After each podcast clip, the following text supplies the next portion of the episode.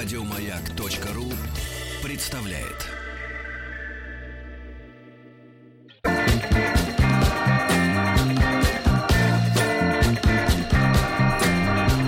Сергей Стилавин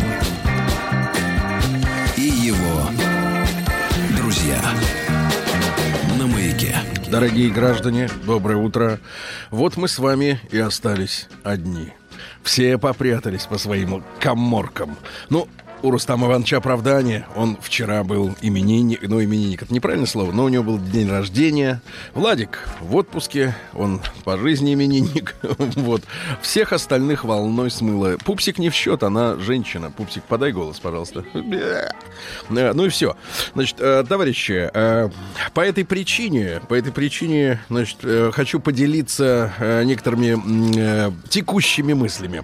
Во-первых, у меня в Инстаграме можете посмотреть на знаменитого таксиста, таховода, человека, который продавал кишки и учился в военном э, советском училище на замполита Леху из Реутова. Вчера э, он приехал поздравить Рустама Ивановича с днем рождения, пожать ему руку из своего желтого такси-мобиля. Э, вот, и мы записали короткое минутное видео. Э, так что те, которые интересуются персонажами из приемника, я не имею в виду ведущих, а ваших соратников, слушателей, можете в моем инстаграме Сергей Стилавин э, посмотреть, полюбоваться. Присутствует некоторая ненормативная лексика, за что я извиняюсь искренне, но не моя. Вот. А далее получаю сообщение следующего свойства. Сергей, значит, нет, это говорится таким пупсик надо музыку включить более такую деловую, да, вот примерно такую. Ну вот, Сергей, почему вы нам читаете этот быдло-словарь по утрам с Урала? Мы понимаем все эти слова. Прекратите читать этот быдло-словарь. Значит, во-первых, это оскорбление в адрес Урала. Это что ж там люди? Не люди, что ли, во-первых? А во-вторых, а если вы понимаете, так вы, значит, сами такие. Понимаете? Для меня вот в этом словаре, например, многие-многие слова, они э, в новинку, в диковинку, несмотря на то, что я и, так сказать, и не, не уже не школьник давно и так далее. Просто э, с точки зрения филологии, мы же с вами научной работой занимаемся, да, мы исследуем диалекты большой-большой России, вот, нашей с вами родины, и поэтому позвольте продолжить. Э, буква «Г» у нас э, сегодня, да.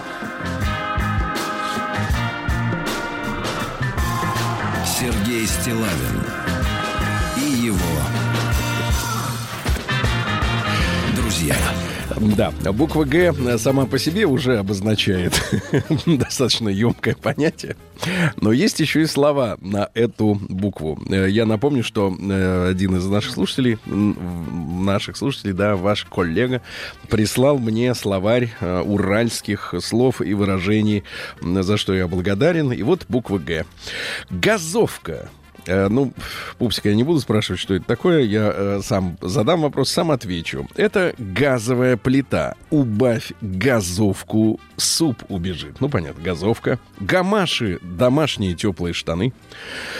Дальше прошу прощения у всех, кто, как и я, любит свою родину, но из словаря, как говорится, слов э, не выкинешь. Я удивился, честно говоря, что есть такое слово.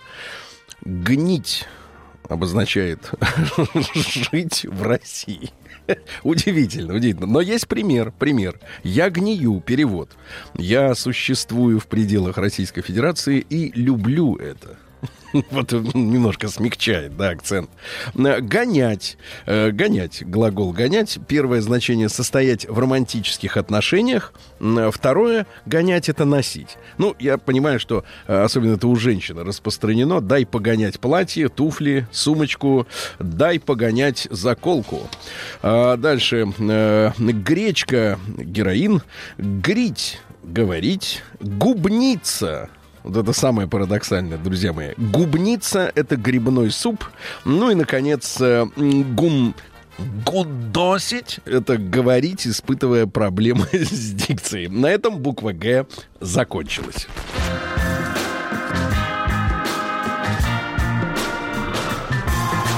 Сергей Стилавин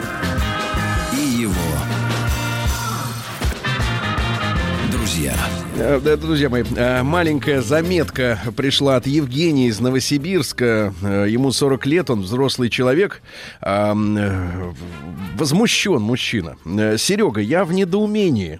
Подписан в Инстаграме на, ну не будем упоминать кого именно, на нежного редактора одного популярного блогера.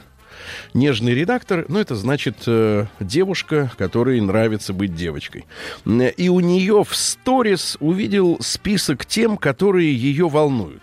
Ну, люди зачем-то дел- делятся друг с другом списком тем, которые их волнуют, ну, чтобы, наверное, рекламные службы впоследствии им присылали рекламу на эту тему. Э, И одна из тем называлась примерно так.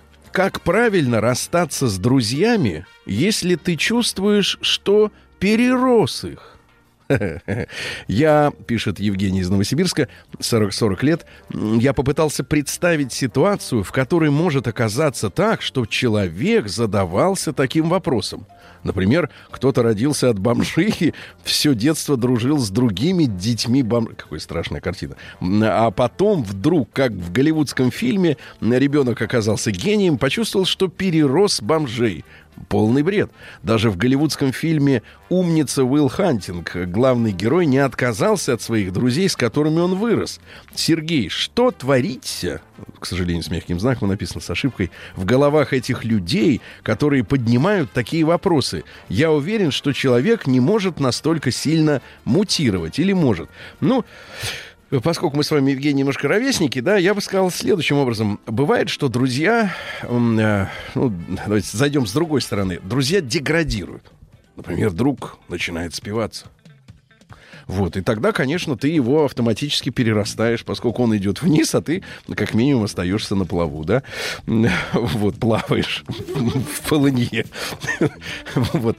Ну, не знаю, я бы так категорично не стал рассуждать о том, что можно, нельзя, невозможно перерасти друзей, вот если, конечно, это друг настоящий, если он э, э, во всем тебе соответствует, тебе ровня, то вы, конечно, растете вместе. Но иногда люди, бывают, задерживаются под корягой на дне. Да, но это ладно, это так, заметки вслух. И, ребят, хотел вам прочесть статью. Я, опять же, очень благодарен э, нашей с вами э, обратной связи. Э, с- да, ну, вернее, с вашей стороны обратная, а с моей прямая. Э, так вот, когда вы обращаете мое внимание на различные интересные статьи, э, материалы э, в том же самом интернете, присылаете ссылки, а иногда даже вот э, и об- облекаете э, это сообщение в, отдельный файл, который мне удобно распечатать, я его распечатываю, и вот один из вас, я, к сожалению, вот поскольку эта статья действительно была в форме файла, к сожалению, не распечаталась, кто прислал, но я в любом случае благодарен за содействие. И прислали мне статью под названием «А зачем вы?» Это статья обращения к женщине. Что вот э, мы же с вами постоянно боремся с жен... а, извини, пупсик, боремся с женщинами, э, да, особенно с теми, которые э, вот как бы размышляют в отрыве от реальности о своей жизни. Статья называется, я так, я так понимаю, написал доктор психологии Валерий Розанов. Статья называется «А зачем вы нужны богатому и успешному мужчине?» Дело в том, что женщина не хочет э, идти э, в невесты к бомжу, вот, к неудачнику, к лузеру, к алкашу, к э, наркоману уж тем более точно. Вот, и вообще к по жизни не, неуспешному человеку женщине нужен успешный и богатый. И вот э, доктор психологии философствует на тему «Зачем вы ему нужны?». Вот реально, читаю. Вот реально без обид. Почему вас должен выбрать готовый, готовый в кавычках, мужчина со всем набором мужских качеств? Что в вас уникального? Не стесняйтесь, не обижайтесь. Просто озвучьте свои сильные стороны. Хотите замуж за готового мужчину? Тогда я спрашиваю, спрашивает доктор, а я вместе с ним. А зачем вы нужны богатому, успешному, развивающемуся, без вредных привычек и духовно богатому человеку? Это не вопрос провокация. Я искренне надеюсь услышать ответ. Я хочу услышать уверенный ответ женщины, которая знает свои сильные стороны и ценит себя. Отношения — это ведь всегда обмен. Если мужчина дает вам деньги, Вот на первом месте опять деньги. Печально. Известность, статус, положение делится хорошими качествами, ведет вас путем духовности. Ну, хотя бы на Пасху и на Рождество. То э, что, как женщина, можете предложить ему вы? Большинство женщин обижаются на такой вопрос. А те, кто не обиделся, говорят следующее. Я красивая, стройная, умная. У меня хорошее образование, у меня квартира, от себя добавим машина, работа, деньги. Дальше доктор развивает мысль. Что ж, давайте разбираться, насколько все, все перечисленное уникальное. Красота. Мы живем в России, а это страна красивых женщин. Да, вот недавно почивший модельер седой такой, в очочках, в черно-белых, э, в черных просто, э, да, говорил, что в России действительно очень красивые женщины и самые страшные в мире мужчины. Но он был альтернативной ориентации, ему виднее. Нам-то о самих себе так сложно сказать. Мы живем в России, а это страна красивых женщин, у нас их много. Красота не выделит вас из толпы красивых для такого мужчины. Стройность? Стройных много. Здесь вы опять можете не выдержать конкуренции умная, Таких в России вообще навалом. Умных, с образованием, кандидатов и бакалавров, докторов с двумя и тремя. Образование имеется в виду. И есть женщины, у которых образование круче вашего в разы. Например, у меня есть знакомая, пишет доктор психологии. Она красивая, умная, стройная, учится в Гарварде. Много степеней уже всяких. Но она по-прежнему, как говорится, сингл. Одна. Хорошая любовница? Это, конечно, плюс. Но если оценивать только по этой шкале, то любая женщина самой древней профессии, куртизанка, наложница и прочие неприличные слова, вас сделает, уж простите. Вот реально, без обид, пишет доктор, почему вас должен выбрать готовый мужчина со всем набором желаем, желаемых вами мужских качеств? Что в вас уникального? Не стесняйтесь, не обижайтесь. Просто озвучьте свои сильные стороны. Дальше доктор пытается женщинам помочь. Первое. Может, вы умеете слушать с искренним интересом в глазах? А? Давайте, девчонки, загибаем пальцы. Если пальцы не загибаются, оставляем руку в покое. Второе. А может, вы умеете видеть в мужчине хорошее и искренне восхищаться этим? Только конкретными вещами, а не, так сказать, э, в целом. Третье. Может быть, вы умеете вдохновлять на подвиги.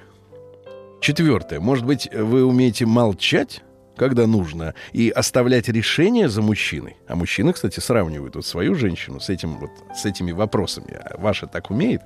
Четвертое. Значит, ну, молчать, да? Пятое. А может быть, вы легкая, и у вас постоянно хорошее настроение? Женщины очень обижаются, когда им приводят в пример э, легких женщин. В их глазах легкая женщина, она ничем не отличается от куртизанки. Шестое. Может быть, вы чаровница домохозяйства и умеете создавать такую атмосферу дома, что мужчина может тотально расслабиться – Седьмое. А может, вы умеете так готовить, что все, кто вкушают эту пищу, стонут от удовольствия? Кстати, стоните ли вы сами? Восьмое. Может, э, вы умеете получать удовольствие и наслаждение от всего, что приносит жизнь? Умеете наслаждать, при этом наслаждаясь сама? Девятое. Вот этими прямо на отмаш, прям по щам, о, извините, по щекам бьет этими вопросами да, профессор, э, то есть доктор. Девятое. Может быть, вы умеете принимать мужчину со всеми его достоинствами и недостатками, не желая его переделать? Десятое. Может быть, вы умеете быть благодарной за все, даже за мелочи? Одиннадцатое. А может, вы умеете слушаться? О, некоторым женщинам нравится слушаться. И следовать за мужчиной с доверием. И двенадцатое. Или вы умеете служить, сохраняя свое достоинство? Если у вас из этих 12, я напомню, пунктов есть хотя бы 5 «да» по этому опросу, то вы вообще вне конкуренции. Девчонки, кстати, напишите, сколько раз удалось загнуть пальцы. А пупсику удалось два раза. Она получает удовольствие от пищи, от пищи и что еще? А, да. так вот, а, то вы вне конкуренции. А в вашей жизни обязательно появится достойный мужчина, потому что эти навыки в современном мире делают женщину уникальной, редкой и востребованной. Иными словами, вот этих 12 пунктов, их, как правило, ни у кого нет. Понимаете? Если вы цените в себе только красоту, фигурку, ну, а можно отдельно ноги, например, и способность к сексуальному удовлетворению мужчины, то, скорее всего, вас будут просто использовать. С такими ценностями серьезного отношения ждать к себе не приходится. Ведь если вы относитесь к, те, к себе только как к телу, производящему услуги, то почему другие должны докапываться до вашей души? Если не нравится слово «душа» атеистам, до личности хотя бы. Если цените только свой ум, то отношения будут строиться на равных. Как у хороших друзей, как у единомышленников, но, напомню вам, друзей не, не любят. Есть такая мужская поговорка. Но никакой заботы, восхищения, романтики с умной женщиной быть не может. Она ведь умная, она и сама все понимает и сделает. Есть хорошее упражнение, которое поможет вам понять свои слепые зоны, над которыми нужно поработать, чтобы встретить того самого готового мужчину, если он в самом деле вам нужен. А то ведь может оказаться, что и удобно одной с котикой-то с котиком-то жить, да, погладил ему пузик лысый, э, потеребил пупырки и потеребила и легла спать, да. Напишите список из 20 качеств, которые вы хотите видеть вообще в мужчине. Ну, кстати, полезное дело вообще писать ручкой. Представьте его образ, не вдаваясь в детали внешности. Понаблюдайте за ним. Какую должность он занимает? Куда он ходит? Какие у него друзья?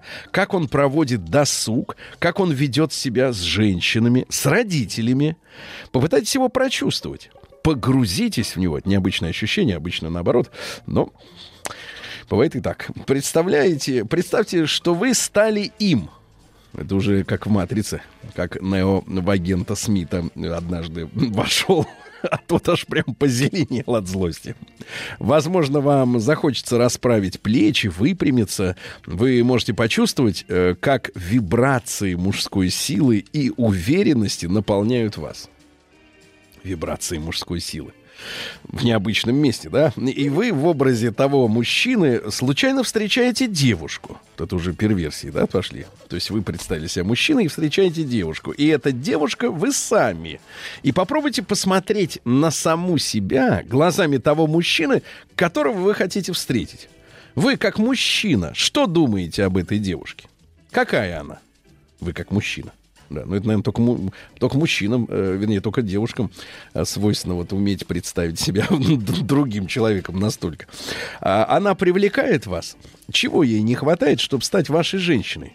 Слушайте, какие слова будут приходить в ваше сознание и запишите их. Ну, речь идет не об автоматическом письме, используемом при связи с демонами, э, вот, а просто вот в сознании. В этой практике ваш внутренний мужчина контактирует с вашей внутренней женщины. Вот тут уже пошли, конечно, загибы.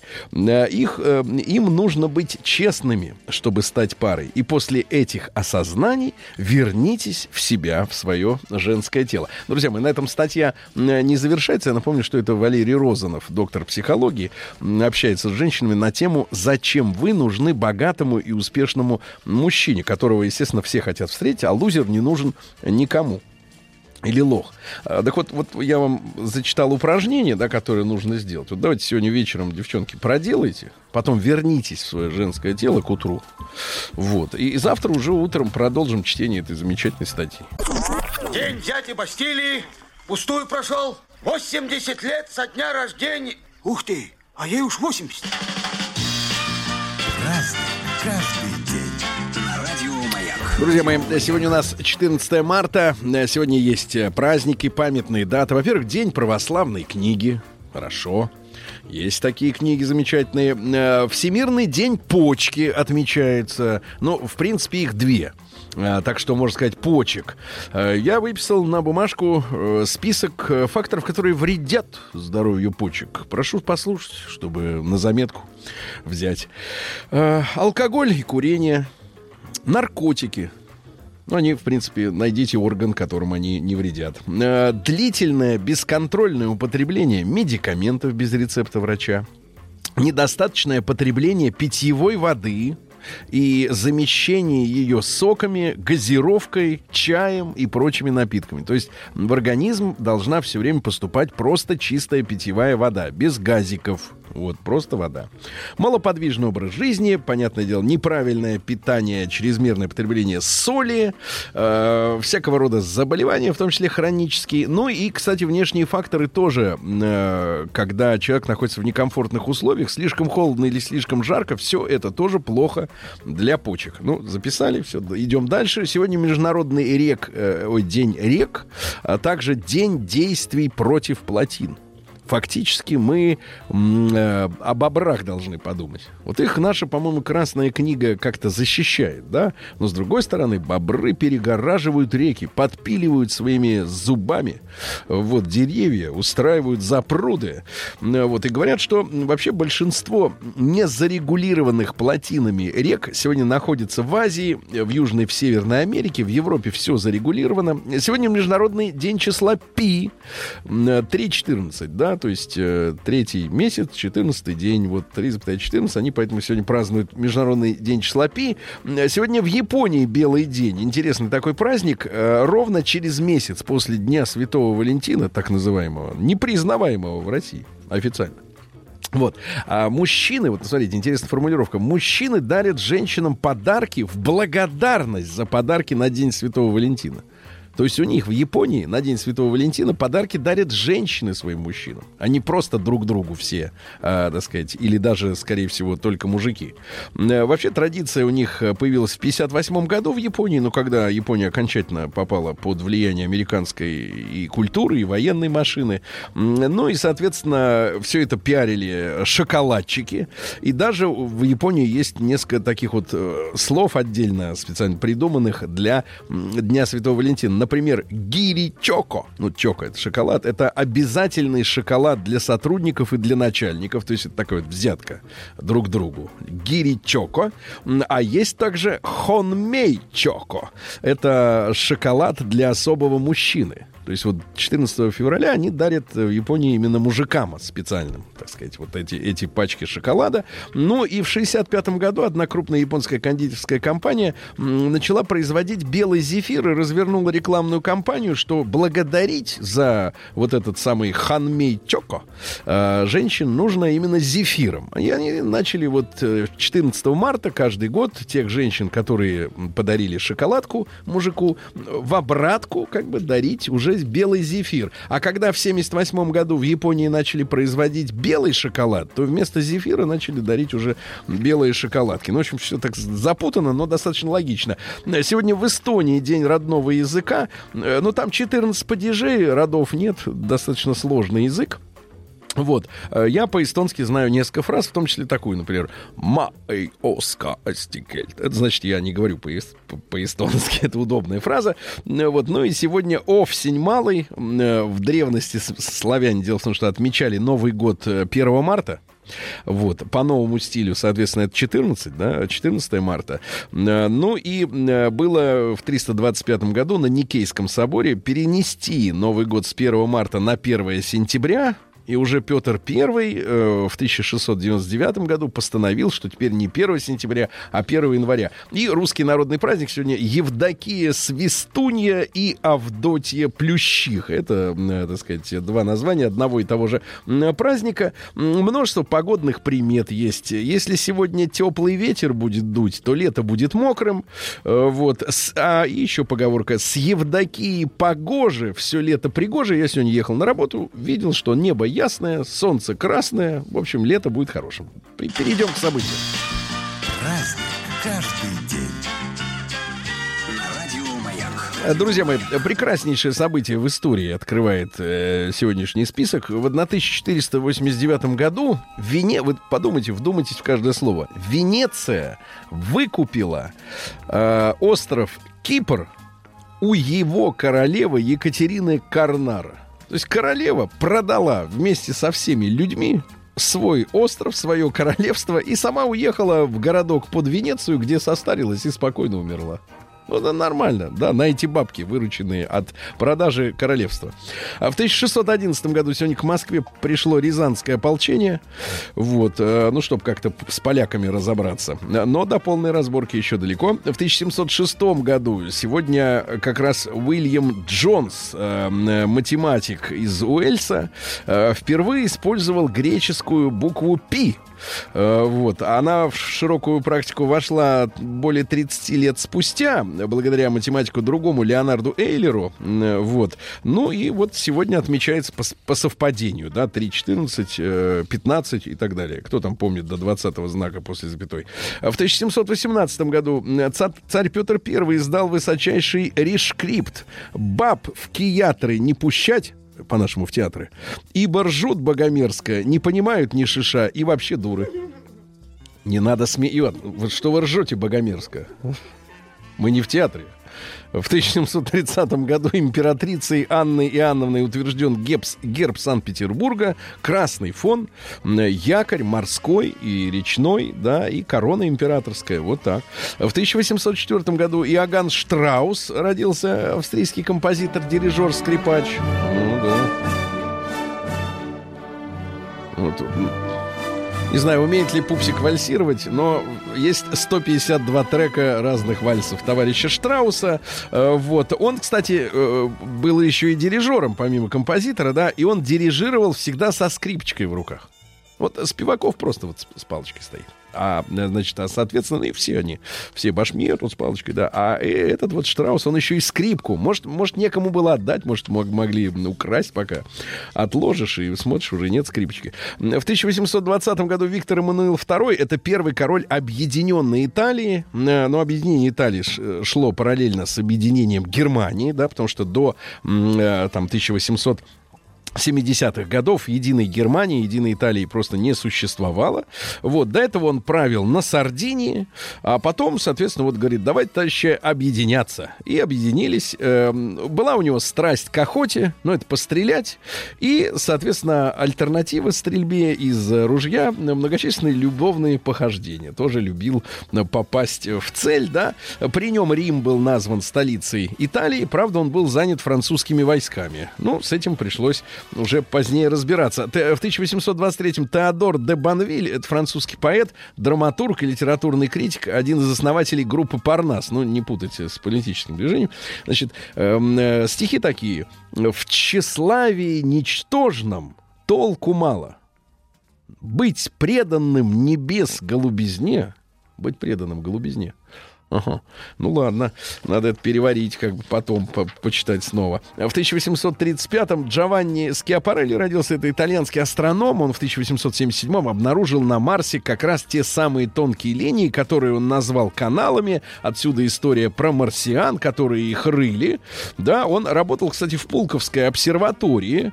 Э, вот, и оттуда тоже поглядывал. Нет-нет, да и глянет. Он назвал линии итальянским словом вот эти канале, а, вообще которая обозначает буквально протоки естественного или искусственного происхождения и может, конечно, переводиться как channels на английский, как каналы. А, вот. Но при переводе обычно его работы использовал слово canals, которое употребляется для каналов искусственного происхождения. Ну, Беломор Каналс, например, да. Э, вот. Ну и э, что еще интересного? Э, Скиапарелли это дядюшка знаменитой модельерши Эльзы Скиапарелли, которая создала вообще понятие прета-порте. Ну, я так понимаю, что это готовое платье. То есть вообще история, да, моды заключается в том, что можно шить э, для человека конкретно, а можно для всех сразу размера XXL и, и, и так сказать, не запариваться, да. Вообще она придумала еще и черное платье футляр. Женщины любят, когда так все обтянуто. Вот. Э, жакет придумала для женщин. И белый шарф, который перекинут через спину перекинут, да. Но главное, не слишком большой длины, чтобы не, не заживало куда-нибудь там в механизм какой-нибудь. В 1839-м, выступая перед своими коллегами, э, полимат. Полимат. Вот вы знаете, Пупсик, что такое слово полимат? Это вот когда во всех сферах человек преуспел. Вот все знает. Так вот, Джон Гершель его звали, он впервые использовал термин фотография. То есть вот сегодня, в 1839 появилось это слово фотография. В 1854-м Пауль Эрлих родился. Ну, всем аптекарям, врачам эта фамилия, естественно, хорошо знакома. Потому что немецкий фармаколог, то есть смешивал порошочки. И иммунолог, э, вот, э, он э, что создал-то? Конечно, он создал препарат 606, вот, не путать с брендом 686, вот, Сальварсан, который эффективно лечил сифилис. А ведь тогда люди, они, знаете ли, вот друг с другом как бы вступали в общение в, в пылкое. И заболевали. Да-да-да. Вот этот товарищ придумал э, Сальварсан. Дело в том, что до этого а, применяли для лечения вот этого недуга в течение 450 лет, ребята, а в Советском Союзе и до 63 года а, препараты ртути. То есть ртутью пытались лечить сифилис. Вот. Ну и, соответственно, непонятно, честно говоря, от чего человек-то умирал, в конце концов. От заболеваний или от лекарства. А они использовали, значит, ртуть, мышьяк, висмут, то есть это три яда, и йод добавили. Ну, йод, чтобы обеззаразить, видимо, мышьяк от микро микробов. вот. Ну и так вот и лечили людей, представляете? А в 1879-м Альберт Эйнштейн, это немецкий физик-теоретик, но говорят, что его теория относительно вероятности, она, соответственно, вот э, привела к тому, что в науке э, образовался столетний застой на революционное открытие потому что все уверовали в его вот эти высказывания, а вы знаете его фотографию с высунутым языком от бешенства. Вот, он, соответственно, конечно, э, альтернативщик такой, замечательный юморист. Э, вот, ну и говорят, что этим своим, э, этой своей теорией относительности он всех запутал, вот, и, и привел к, к стопору в науке. Значит, что говорил он, кроме теории относительности? В юности я обнаружил, что большой палец ноги рано или поздно проделывает в носке дыру. Поэтому поэтому я перестал носить носки. Физик замечательный. Здравый смысл говорит нам о том, что Земля плоская, Хорошо, сейчас много поклонников этой идеи. Самое время заменить идеал успеха идеалом служения. Тут уже э, вот, но э, уже сто лет, как товарищ Эйнштейн, вот никак не можем заменить. Все в успех э, вкладываем, да. А дальше. Если в первый момент идея не кажется абсурдной, то она безнадежна. Ну и э, хорошая мысль для всех, кто э, озабочен, может быть, э, размышлениями о своем предназначении. Я родился, и это все, что нужно для счастья. Да, вот. А, в 1892-м Матьеш Ракоши родился. Это венгерский политический э, деятель. Э, вот. Э, был женат, кстати, на Феодоре Федоровне Корниловой, уроженке Якутии, которая присматривала за товарищем Ракоши, чтобы он как бы был верным ленинистом, сталинцем. В 1909-м Александр Ильич Гитович родился. Поэт и переводчик с китайского и друг Анны Ахматовой. Вот понимаете, что у мужчины женщина может быть другом. И ночь, и ты со мной в постели, на час подаренный судьбой, и все не так, как мы хотели, как мы придумали с тобой. Все не так, как хотели. День дяди Бастилии пустую прошел. 80 лет со дня рождения. Ух ты, а ей уж 80. Друзья мои, а, в 1917 э, году, в этот день, ну, у нас с вами хроника февральской революции, хроника краха э, Российской империи. Сегодня э, Петроградский гарнизон получил приказ номер один. Вот самый ужасный вообще для любого военного человека, э, любого звания приказ, потому что разрешили солдатским комитетам, во-первых, э, распоряжаться оружейными комнатами и вообще всем вооружением, а офицеры были лишены дисциплинарной власти над солдатами. То есть э, приказы не только обсуждались, но и отвергались. Ну, в общем, это полный крах армии, вообще полный крах. И при этом Временный комитет Государственной Думы, который вот принял этот приказ э, номер один, э, получил э, признание от Великобритании и Франции. Царь Николай II еще не отрекся, а эти сволочи уже признали смуту. Вот такая, вот такие вот у нас были друзья по коалиции Антанта. Друзья мои, в 1924-м э, Жак Антуан родился. Это французский сценарист, э, разработчик игровых э, шоу-программ. Ну вот «Ключи от форта Бояр» — это его детище. Сегодня в 28 году родился Фрэнк Борман. Это американский астронавт, который в 1968-м первым облетел вокруг Луны. Вот. Одно облетел, посмотрел, говорит, да, Луна на месте, вылетайте. Следующий, выпускайте беспилотный модуль. Сегодня в 1930 1930 году родился Василий Михайлович Песков, замечательный журналист, любитель животных. Вот, он вел э, программу на, на э, советском тогда еще э, телевидении, да, много лет э, рассказывал о природе, такой добрый дядя в кепке. Э, в тот же день родился Егор Владимирович Яковлев, э, другой дядя, э, не в кепке и не очень, так сказать, складывается ощущение добрый. Э, вот, он осенью 90 -го года добился независимости газеты «Московские новости» новости от агентства печати новости, но это был самое э, оголтелое такое либерально-демократическое издание в годы перестройки при Горбачеве. В 1933 году Квинси Джонс, американский музыкант и композитор и продюсер, 26 премий Грэмми. Дайте. Вот. Э, мама работала в банке, э, э, страдала от шизофрении. Ну, такой вот, как бы, да. А папаша работал плотником, искал себя в дереве. Вот. Э, вообще, э, Квинси Джонс э, трижды женат, у него семеро детей. Вот. А еще один, давайте, есть еще один альтернативный трек, да? Дайте нам альтернативный. Великий мужчина, да. В 1933 году Майкл Кейн, английский киноактер, шесть раз на Оскар выдвигался, но так, я так понимаю, и не прорвался. А, этот родился в лондонских трущобах. Мама была уборщицей, папа грузчиком. Ну вот стал замечательным актером. Э, его настоящее имя Морис Микел Уайт. В 1939 году сегодня Чехословакию оккупировали германские войска. Я напомню, что Англия и Франция обещали чехам, что этого не произойдет, но это произошло, потому что обещания для этих ребят ничего ничего не значит. Единственное сопротивление немцам при захвате, да, при оккупации Чехии в маравском городе Мистек, э, вот в бой вступил капитан Павлик, фамилия такая.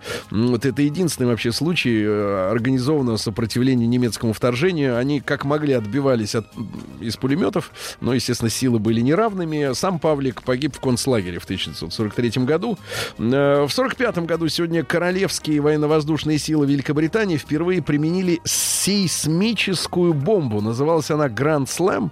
Ну, там тема такая, что э, бомба, она летит сверху, пробивает землю, потом взрывается уже в глубине, не сразу, не например, а в глубине, то есть она может влетать туда на 6, на 10 метров, то весит тонн 20 эта штука а, высотой, наверное, в 3-4 человеческих роста. Это огромная бомба. И взрывается уже внутри. И вызывает землетрясение. Вот сволочи, до чего дошли. Геннадий Николаевич Трошева, поминаем добрым словом. В 47 году он родился. Герой России погиб в авиакатастрофе, к сожалению. Под Пермью, да, кажется, это произошло. В тот же день Билли Кристал, американский актер-комик, э, ну, сбрось маму с поезда, анализируй то, анализируй все. Фильмы были такие, да, помните. А, вообще, он в кино попал в 78 году, сыграл первым делом роль беременного мужчины. Ну, то есть сразу застолбил место комика. Э, с буквы К это слово. В 49 году в Ленинграде в Кировском театре в Мариинке сегодня состоялась премьера балета Глира «Медный всадник». Вот оттуда э, взята тема «Гимн великому городу».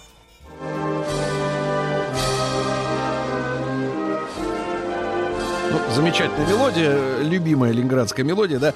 В 50-м году ФБР издала первый список 10 наиболее опасных преступников. Их начали искать. В 54-м сегодня завершилось строительство кольцевой линии московского метрополитена. В 56-м в этот день американская компания нашего русского человека Александра Понятова Ампекс э, представила публике первый в мире видеомагнитофон.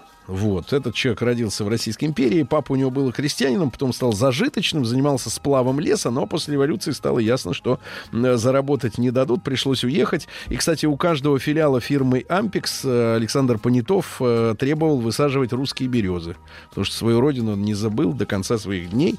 Вот такая вот история. Так что, кто изобрел видеомагнитофон, э, пишут американская фирма, но люди-то наши. В 69-м Андрей Звягинцев родился. Это водолаз, не режиссер, не путайте путайте.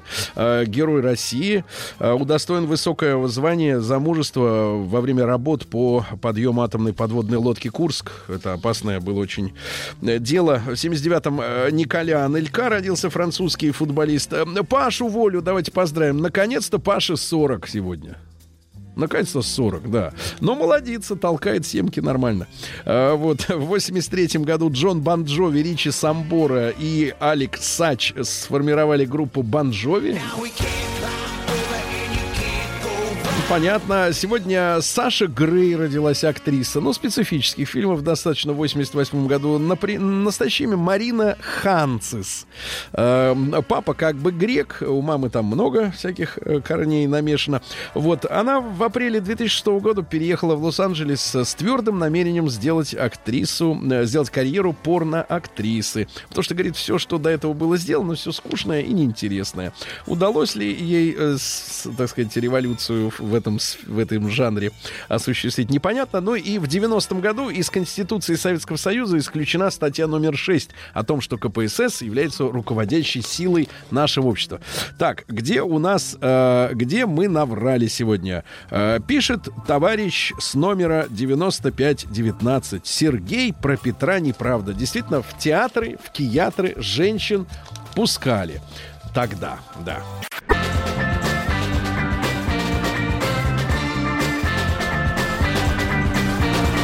Сергей Стилавин и его друзья.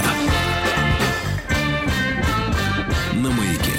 Дорогие друзья, напротив меня появился уставший, изможденный от празднований и возлияний минеральной воды Рустам Иванович. Доброе утро, Сергей Валерьевич. Доброе утро, уважаемые радиослушатели. Есть, Спасибо есть вам какая-то большое. потертость, да? Вот. Конечно, есть. 44-летняя потертость. Могу даже вам показать, но не буду. Давайте про Омск. Пожалуйста, все для вас. Ах. Чувствую себя мечом.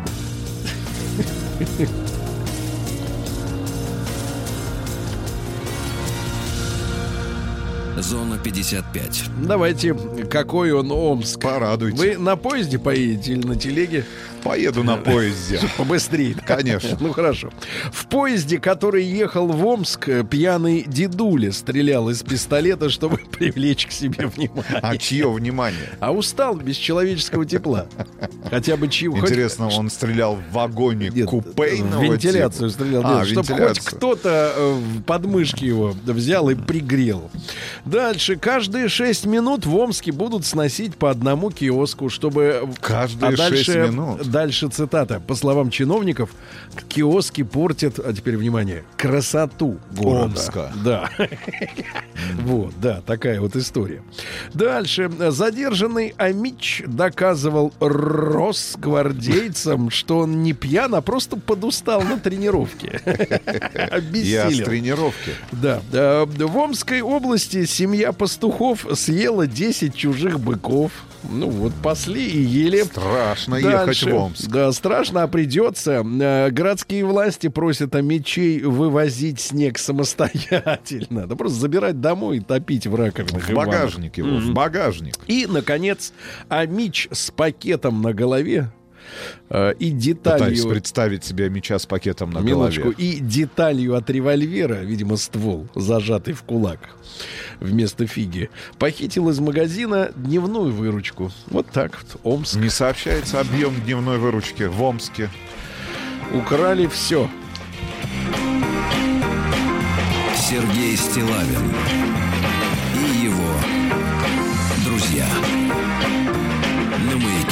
Так, ну что у нас в стране происходит? Вот э, Леонид Ермольник. Я думал, Леонид Ильич. Фу, отлегло. Нет, не Ильич. Не Ильич. Этот не Ильич. И тот тоже. А, Леонид Ермольник назвал выступление современных команд КВН не смешными, а саму передачу непригодной для просмотра. Э, С ним в диалог вступил Юлий Гусман, Так. который много лет Чем сидит. закончился этот э, словесный много лет батл? сидит в жюри. Дайте договорить, а то получится Ермольник неудобно. Удобно. Ермольник тоже сидел в жюри. Но разочаровался. Разочаровал. Разочаровался. Нет, я давно разочарован тем, что а, прекрасные химики, физики, инженеры, они вот, Например, как Саша ам, Пушной. Да, они идут не в, ар- в артистические вузы, где и так народу действительно пруд пруди, а Но вот и Сашу мы вырвали из цепких лап Александра Васильевича Маслякова. вырвали, и- Вырвали. И, посадили на атеистическое ложе. Да, дальше. Да, люди в России стареют раньше, чем в большинстве других стран. Еще раз. Неудобно еще получилось. Раз. Неудобно. Зачем вы, Быстрее. Зачем вы нас расстроили с утра этой новостью? Неудобно, на что вы знали. То есть мне сейчас не 40... Я, поста- Да. я, я к 44 годам подошел быстрее, чем житель, например, Италии или Он еще Испании. не подошел. А он еще не подошел. Да, так вот, э, в список э, признаков старения э, включили 92 диагноза. Вот, э, Давайте, давайте не да. 92, Нет, ну, мне уже которые, страшно. которые сопровождают обычно старость. И выяснилось, что вот на первом месте вот самые, самые молодые старики. Ну, то есть старик, по документам старик, а так нет. Самые молодые в Японии, несмотря на весь их трудоголизм, они никак не хотят. Видно, из-за рыбы это омегу они едят. Да, надо пить больше рыбьего жира. На втором месте Швейцария, но там... э, А там и- сыр. Э, Ну, макают его. Макают, да. В него макают, да. На третьем месте Франция, потом идет Сингапур, потом Кувейт, ну там вообще наверное, никто не работает из местных. Вот, и Южная Корея, Южная. Корея на шестом. Ну, давайте скажем честно, нам с ними не по пути. Конечно, не по пути. Мы идем своим путем. Мы быстрее идем по этому пути. Но, значит, что нас убережет от старости? А, Треть россиян уже боится потерять работу из-за присутствия искусственного интеллекта в бизнесе. Я бы Вот обратил треть, на это внимание. Треть боится уже. Ну и пару сообщений буквально, Может да. быть, мы какую-нибудь партию организуем. Например? Против искусственного интеллекта. Натуральный интеллект. Партия против Нет, давай, иску- партия... П- П- П- И И. Партия против искусственного интеллекта. За человека, за жизнь. И будем была- Нет, ну а потому что я могу себе представить... Не э, надо представлять себе, вы будете представлять когда в только худшее. Государственной Думе Да. вместо живых, нормальных, наших депутатов будет, бу- будут представлены, например, м, биороботы, которые отстаивать будут интересы явно не Хотите э, сказать, что биоробот он ненормален, что ли? Нет, почему же нормально? Он не живой, но, не- но нормальный. Значит, э, пару сообщений. Писатель Эдуард... Робот-коммунист. Да смотрите, а писа- красный такой Да. робот будет. Нет, красный Правильно? закоротило. А потом робот-либерал, правильно? А роб- робот-феминист. Ну, давайте, погодите, это же не политическая окраска, но феминист. Э, Писатель Эдуард Лимонов предложил осваивать Сибирь, как и в дореволюционной России, при помощи заключенных. Он предложил ввести в уголовный кодекс понятие «криминальное поселение». А где у нас КП. криминальный коттеджный поселок «Криминал»? Вот, Мне да. кажется, вся Москва окружена криминальными поселениями. Куда ни плюнь. Окружена ли? Да, Да. ну и второй, э, вторая тема прекрасная, что э, уроженец э, Дагестана обвинил Максима Галкина в организации теракта на концерте Киркорова. Вот Максим пытается как-то от этого от- от- отбрехаться. Максим пытается убрать конкурент. Вот, но он пытается как-то отгоиться. Сводит а в- счеты Но в дело-то уже вошли показания, Да поэтому понимаю. придется давать свою, свою объяснительную писать. Да, перейдем Да. к, к науке. Галкин против Киркорова. Наука и жизнь. Ну что там, Хотел- да, хотел друзья мои, обезглавить российскую эстраду. Остаться, Самого талантливого. Самого талантливого остаться одному. вскочить на его место. Нет, но одно уже на одно уже вскочил. понятно. Да, давайте, друзья. Может, это заговор какой-то против да, Филиппа? да, да. Филипп, берегись. Значит, ученые выяснили, слушайте, мы с вами постоянно вот рисуем картину такую, что а, ребята, которые посасывают пивко, ходят с пивными животами, лежат э, около телевизора с бутылкой, они, мол, какие-то уроды. Э, Значит, и по жизни, и для здоровья для своего м, делают что-то плохое, что, мол, пиво это... Какие там гормоны-то женские в пиве? В пиве? Не Да, помню, но женские. Женские гормоны. Ж. ЖГ. Эстрогены. Женские вот, да. Эстрогены. А оказывается, что, вот смотрите, провели эксперимент эм, э, тех людей, которые ожиревают, вот, и прочими другими э, болезнями страдают. Оказывается, в хмельном напитке они интуитивно находят лекарство. Начинает, называется это вещество ксантагумол. Он помогает бороться с повышенным давлением, с диабетом второго типа и с ожирением. Я, то есть тот, кто пьет пиво, лечится от ожирения. Наши Отлично. слушатели предлагают Да. назвать партию Да. партией натурального интеллекта. ПНИ против искусственного интеллекта. Да, да, натуральный интеллект, да. Давайте, смотрите. Кстати, а задаются вопросом, может быть, роботы хапать не будут? Нет, а я вообще, давайте, давайте пойдем дальше. Почему мы такие трусливые?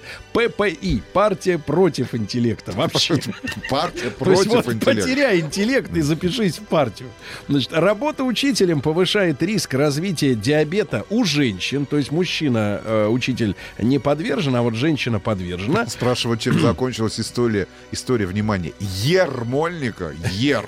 А слово Единая Ермо... Ермольник. Да-да-да. Ну, А спойлер какой-то. Да-да-да. Дальше. Актерская игра меняет работу мозга. Э, Леонид, он э, актер, Актер, же. актер. Вот. Изменения физические в мозге. Непонятно, только возвращается мозг обратно к... Хорошо, э, что вы не да. актер, Сергей. Не, абсолютно. Да. И, наконец... Настоящий. Но готов быть председателем партии без интеллекта. Ну и, наконец, э, дезметал безопасен для психики. Выяснили metal? Абсолютно безопасен. Новости капитализма. Давайте несколько сообщений из мира капитализма. Пьяный китаец проглотил зажигалку и чудом избежал взрыва в желудке.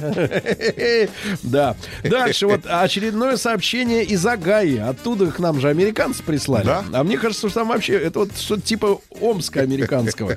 А, Пивовар из Америки 46 дней а, ничего не ел, только пил пиво. Ставил эксперименты над организмом. Да, да, да. Дальше. Неудачная операция превратила грудь 32-летней британки Кристины в носки с мечами. Видимо, в Плохо спортивные... нашему пупсику представила. Спортивные носки длинные Посмотри такие. на грудь Сергея. Да. Еще хуже. В Швеции э, появится вечная работа с одной единственной обязанностью. Так. За три- 2300 евро в месяц. За сколько? 2300. С Так, ежегодной я щас индексацией... Около, на- около на- ста- больше 150 тысяч с рублей. ежегодной индексацией на 3,5% э, задача следующая. В городе Гетеборг на станции Корсвеген дважды в день зажигать фонарь. И все. Едем в И Швецию. все. Сергей. Одно, до, одна должность, идиоты. Значит, дальше. В Италии суд оправдал насильника из-за непривлекательности жертвы. Сказал, что такая страшная, что не могли. Да. Дальше. Э, Фанат клуба «Бавария» вставил в глаз эмблему клуба любимого. Вот. Ну и, наконец, в Таллине пьяный мужчина получил, э, э, вернее, ударил молодого человека палкой колбасы по голове. Палкой колбасы. Вот тебе докторской. Докторскай. Вот С тебе. вами Урмас От и латвийское Нет, телевидение. не с нами. Россия криминальная. Давай. Что же, ну что же, да, в Ульяновске. Тут вчера выяснилось, что есть, оказывается, эстонская разведка. Estonian Intelligence Service. Они выполнили даже доклад. Не надо подозревать меня в этом. Значит, в Ульяновске наконец-то поймали Альфонса, который скрывался от правосудия по, по- по- по документам умершего человека 15 лет. Он Ульяновский да, Альфонс. тусовался в Пензе и в Подмосковье. Э, вот, э, ну и, соответственно, женщин э, охмурял. Брал И забирал деньги, брал деньги взаймы и исчезал, да. А В Зее, в городе Зее, полицейские нашли вора в шкафу. При нем был ноутбук. Из вещей имеется в виду. Дальше. В Юрьев Польском мужчина надел чужую куртку и обнаружил в ней деньги. В Черкеске сосед э, возвел вокруг дома старушки склеп. Ну, целиком. Такой Склеп. саркофаг, как в Чернобыле. И заставил ее платить за сооружение. Э, Незнакомец помог кемеровчанке открыть дверь и ограбил на 300 тысяч. Житель э, старого оскола хранил марихуану под матрасом, чтобы спокойнее спать. Да. Пьяный иркутянин ходил по школе с нарисованной на лбу свастикой. Да. Кошмар. Ну и, наконец, молодая безработная мамочка притворялась путаной. Притворялась. Подождите, как можно притворяться путаной? Значит, смотрите, она эм, э, уже несколько мужчин написали заявление в полицию о мошенничестве на эту 21-летнюю э, женщину. Теперь лжепутана э, попала Лже- под следствие. Так вот, она в, э, на сайте знакомств знакомилась с мужчинами. Брала деньги. Э, Приглашала их э, в кафе или в гостиницу. Там просила оплатить услуги авансом, чтобы потом не отвлекаться. Ну, во время секса. Э, Брала... Не секса, а близости. Брала 10 тысяч, а потом под Хотя предлогом, под предлогом, что ей нужно привести себя в порядок, якобы уходила в туалет и исчезала. Какая... Путана, путана. Нет, это не пу- путана. лжепутана, Путана, лжепутана, лжепутана.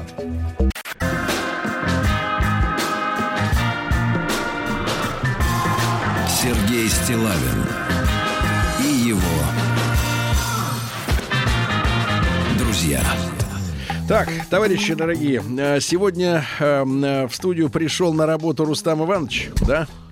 Мы можем, сделать, 44-летний. мы можем сделать анонс э, того, ж, какая замечательная встреча ожидает наших слушателей, в особенности старичков.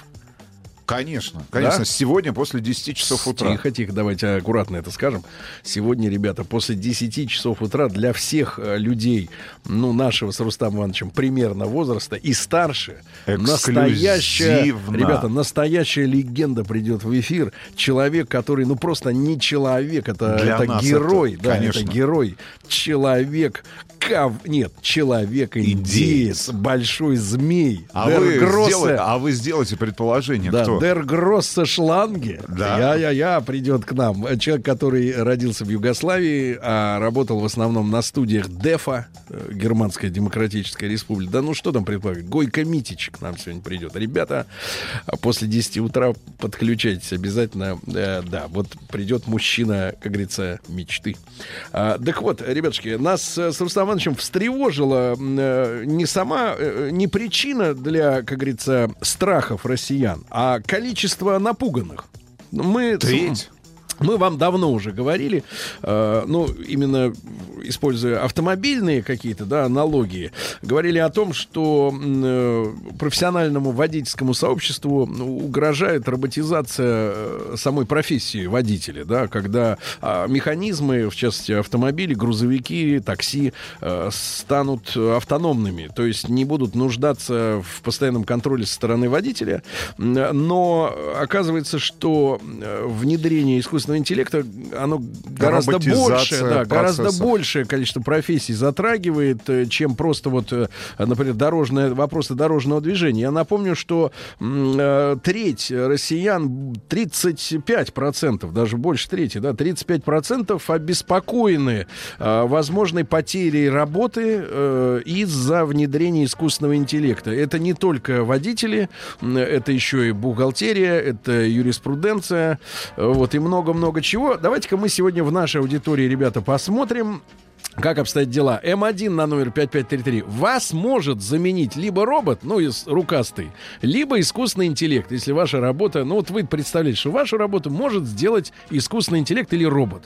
М2 нет, вашу не сможет, точно. Ну и позвоните нам. Да, ну и большой разговор. Плюс Расскажите, 7967 103 докажите. 5533. Да, да, давайте, почему? Давайте вопрос такой. Ой, Почему почему? робот никогда не сможет заменить лично вас? Давайте, значит. И после новостей, новостей спорта сразу же ваши звонки. Почему робот не сможет заменить вас? Давайте придумаем эту сказку вместе успокоительную.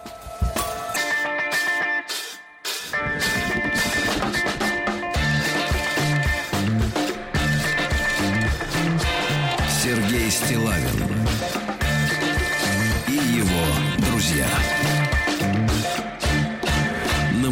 Ну что ж, товарищи, авторитетное международное исследование в 30 странах э, провели специалисты, выясняли, боится ли человек искусственного интеллекта. И если в целом по планете Земля э, показатель страха э, достигает 32%, то в России 35% э, процентов опрошенных э, боятся, что искусственный интеллект отнимет у них работу. В качестве э, также вот дополнительного э, фактора фактора, э, который пугает людей, э, наши люди называют, э, наш народ называет, во-первых, непрозрачность принятия роботами решений. То есть их алгоритм, как они делают выводы. Вот если ты пришел, например, на собеседование, да, а, например, женщина приходит на собеседование к начальнице, и у этой женщины слишком короткая юбка и слишком большое декольте, да, вот откуда, так сказать, показываются перспективы. Вот тогда можно понять, не взяли на работу, потому что слишком красивая, да, а, а начальница слишком старая. А вот как выводы делает о работнике искусственный интеллект, это черт ногу сломит. Ну и, соответственно, ребятушки, обязательно проголосуйте. М1 на номер 5533. Если э, проклятый робот, проклятущий или искусственный интеллект может заменить вас и делать вашу работу вместо вас, а, М2 нет, не может. Так вот, и разговор с теми, э, кого не, зам- не заменит робот, э, как вы думаете, почему? Э, Почему робот пока что или, или, в принципе э, не сможет А не готов. стать вашей альтернативой на рабочем месте? И герой э, вчерашней Инстаграма э, Алексей из на связь. Да, Леш, доброе утро. Да. Доброе утро. Алексей, Доброе утро. вы почитали комментарии людей? Не, я не читал, но мне товарищ прислал, я видел. Круто, конечно. Леш, теперь вопрос. Вот ты таксист, правильно? Да, пок- пока что да. Пока что да. Вот ты чувствуешь опасность, как дышит в затылок металлическим выхлопом робот тебе. Э, смотри, Сереж, рассказываю, при- робот — это вещь хорошая, и прогресс — это здорово. Но вот э, прошлым летом был чемпионат. Еду я утром, стоит плачущая перуанка и плачет. Она опаздывает на самолет. До аэропорта ехать было час тридцать. И, ну, сами понимаете, регистрация, там все вот эти дела. И она стоит, плачет. В итоге я ее посадил, Так. педаль в пол, и девушка успела. У нее осталось приятное ощущение того, что к ней отнеслись по-человечески. Робот бы ехал 60 километров в час. С точки зрения бизнеса, только идиот возьмет себе в бухгалтеры робота. Этот идиот останется на всю жизнь должным государству и никогда в жизни не заработает бабок. Еще один пример. Помните, два года назад был сбой в связи, в телефонной? Ну, гроза какая-то была. И вот я еду, дождь идет, стоит девчонка, тыкает в свой смартфон, пытаясь вызвать такси. Я останавливаюсь, говорю, вы такси ловите? Она говорит, да. Я говорю, барышня, поднимите руку. И машина остановится. И знаете, ответ у нее какой был? А что, так можно? да, друзья мои, увидеть, и получается- у- увидеть Леху из Реутова, какой он, и сопоставить свои иллюзии относительно его образа, полученные по голосу, с реальным человеком, можно у меня в Инстаграме, заходите, посмотрите. Значит, давайте Сережу из Тулы послушаем. Сереж, доброе утро. Доброе утро, Сережа. Доброе утро, Да, Рустам, доброе Серё- утро, Сергей Валерьевич. Сережа, ну вот Я ваш, ваш, да, ваш фактически ровесник, да, Леха из Реутова. Он Считает, он что- достаточно высокомерно к роботам относится, да. И считает, что они не смогут заменить его Да, в ближайшей кем, перспективе. Вы кем трудитесь? Я работаю торговым представителем, Так. и уже процентов на 80 нас заменил искусственный интеллект. Расскажите, а кто в первую очередь вот э, был вышиблен?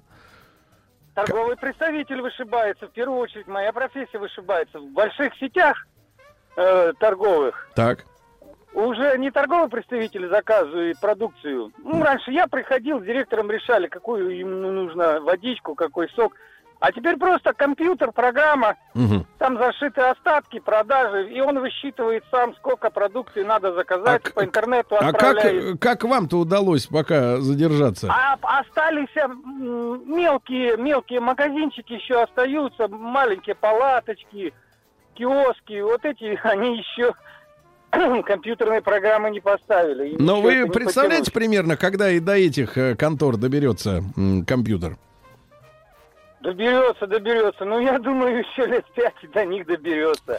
Понятно, Сережа. вот так. Вот, смотрите, рисуем, рисуем карту опасности, друзья мои. Да, да. э, М1 на Что номер- ее рисовать? Да, давайте все Вешайтесь, закрашивать, а? все. Все вешайтесь. Значит, М1 Слушайте, на... неужели у какого-то у, у каких-то людей еще остались иллюзии? Сейчас, сейчас, Хоть погодите, хватит нас пугать, не напугайте. Что пугать? Так вот, М1 на номер 5533. Ребят, э, э, вы, э, так сказать, э, подозреваете, что вас можно заменить роботом, роботом или искусственным интеллектом, то есть вообще безоболочным устройством, э, так сказать, да, внешним. Или М2 нет. Ваша профессия, ваша специальность уникальная, вы чувствуете себя совершенно защищенным в этом смысле. И я напомню, что 35% россиян э, опасаются, что могут потерять работу из-за искусственного интеллекта. Давайте Сашу из Москвы послушаем. Саша, доброе утро. Да, доброе утро. Доброе Саша, утро. вы кто по профессии-то, Саша? Ну, я работаю на оптово-розничной сети, так что часто приходится бегать, командовать, ненормативной лексикой употреблять. Поэтому, я думаю, вряд ли робот запрограммирован на данную программу. Не, ну а более, чем конкретно Чем вы конкретно вы занимаетесь? занимаетесь? Да, какими бизнес-процессами? вагоны, разгружаем, сортируем, комплектуем. То есть вы не верите, что то же самое Нет, может сделать робот? Тем более,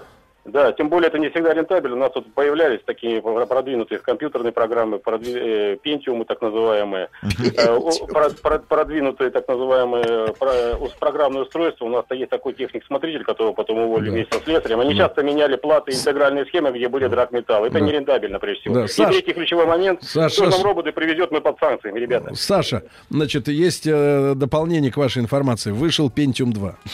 Осторожно, осторожно, он еще более проворный. Да, давайте Лену из Москвы, 32 года. Да, Леночка, доброе, Доброе утро. утро. Доброе утро. Лена, кто вы по профессии, это Леночка? Я преподаватель. Ну вот сможет вместо вас Нет. детишкам-то. А почему Нет. вот? А Так, что у вас? почему? А что у вас уникального? Вот сейчас же, знаете, чем вот, что- вот про школу сейчас что говорят? Что сегодня учитель, э, он, он не дает материал, дети сами должны с ним Он знакомиться по должен, учебнику. он должен заинтересовать. Да, а вот вы почему уникальная училка? Ну, потому что дети иногда задают такие вопросы, что Мгм. робот на них точно не ответит. Робот- Давайте попробуем. Давайте задайте вопрос последний, который Вот вам какой задавали вам дети задавали вопрос, на который Ну, не я может? работаю просто с э, особенными детьми. Ну, при- так. ну не, не, Хорошо, не, ну, по это- жизни вот вопрос какой-то детский, который может э, как бы робота пос- поставить в тупик. Вот, например, о чем может спросить робот? Ну, элементарно можно спросить, почему трава зеленая. Не ваше дело когда- собачье, надо за- за- за- за- забить команду, правильно? Или смотри в учебнике по химии, да, или по биологии за восьмой Ну, а класс. если это первоклассник спросит, то у них еще нет химии. Какой биологии, вопрос был? Вот, вот, кстати говоря, почему, Почему трава, трава зеленая? зелёная? Да, давайте. Сейчас, секундочку. Минуточку. Так, а, кстати говоря, э, роботы быстро отобьют у людей интерес к тому, что их не должно вообще волновать, правильно? Ну, это да. Хорошо. Сейчас Лена, а, попробуем. да, Лена, а супруг у вас имеется? Да, конечно. А он кто по профессии-то? Он военнослужащий. Военнослужащий. Ну, вот здесь, да, наверное. Хотя тоже роботы военные, роботы танки. Нет, я думаю, что тоже нет. Да, ну хорошо, Я спасибо, спасибо. Лена. Секундочку, на секунду замолчите, мы спросим искусственный интеллект, почему трава зеленая. Ну, давайте. Окей, Google, почему трава зеленая? Согласно источнику The Question. Итак, трава зеленая, потому что в ней содержится хлорофилл. Хлорофилл нужен, чтобы обеспечивать процесс фотосинтеза и превращать углекислый газ в кислород, получая при этом энергию для жизни растения. Ну, мне кажется, этот ответ тоже отбивает желание слушать снова, э, задавать снова какие-то вопросы. А хрен меня заменит робот, пишет товарищ Денис, архитектор из Уфы. Робот за 20 тысяч работать не будет. Денис, Не, он может будет быть, работать робот за пока... ноль. Нет, может быть, робот Да. пока хрен не заменит. Но мы тоже в Не, шаге ну мне кажется, что не мы, а, а женщины.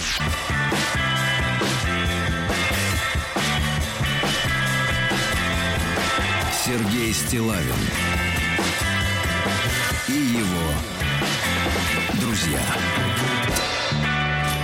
Так, ну что, товарищи, э, бравада у нас присутствует в, в, э, ваших сообщениях. Доброе утро, меня робот не заменит. Ремонт и восстановление обуви ему не под силу. Да, но робот, если он будет заменять вообще человека, ему не нужны ботинки.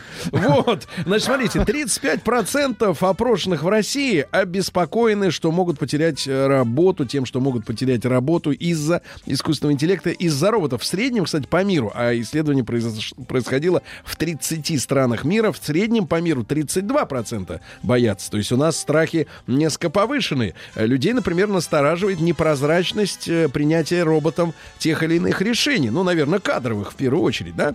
А, Я чебан. Как меня заменит робот? Слушайте, а вы э, сомневаетесь, что пасти, например, баранов или коров Ну, давайте, не, может, э, не давайте, может механизм? Давайте, если к теме сельского Если это хозяйства. дрон, те- например. к теме сельского хозяйства. Да. Мы с вами в прошлом году были в рамках нашего большого проекта Всероссийская перепись фермеров своей в Орловской губернии. Да. И наблюдали, как ребята а, латифундисты, Латифундисты. сов- современные, а, у которых есть парк современной сельскохозяйственной техники стоимостью около 100 миллионов рублей, Да. способны там в 5-10 человек обрабатывать гигантские просто, гигантские, Площади. гигантские площади и собирать урожай. Но без роботов пока. Без, нет, пока без роботов. Но я к тому, что, например, в начале 20 века, вы можете себе представить, какое количество людей необходимо было для того, чтобы обработать и собрать урожай с такого количества Да, но теперь гектаров? вопрос, Рустам Иванович, если мы идем дальше, да, значит, смотрите, э, эти профессии, значит, не нужны. Кстати, сколько мы получим в конце часа, э, через несколько минут уже результаты, вы же голосуете, М1 на 05533, вас сможет заменить роботы, вы в этом, э, ну, если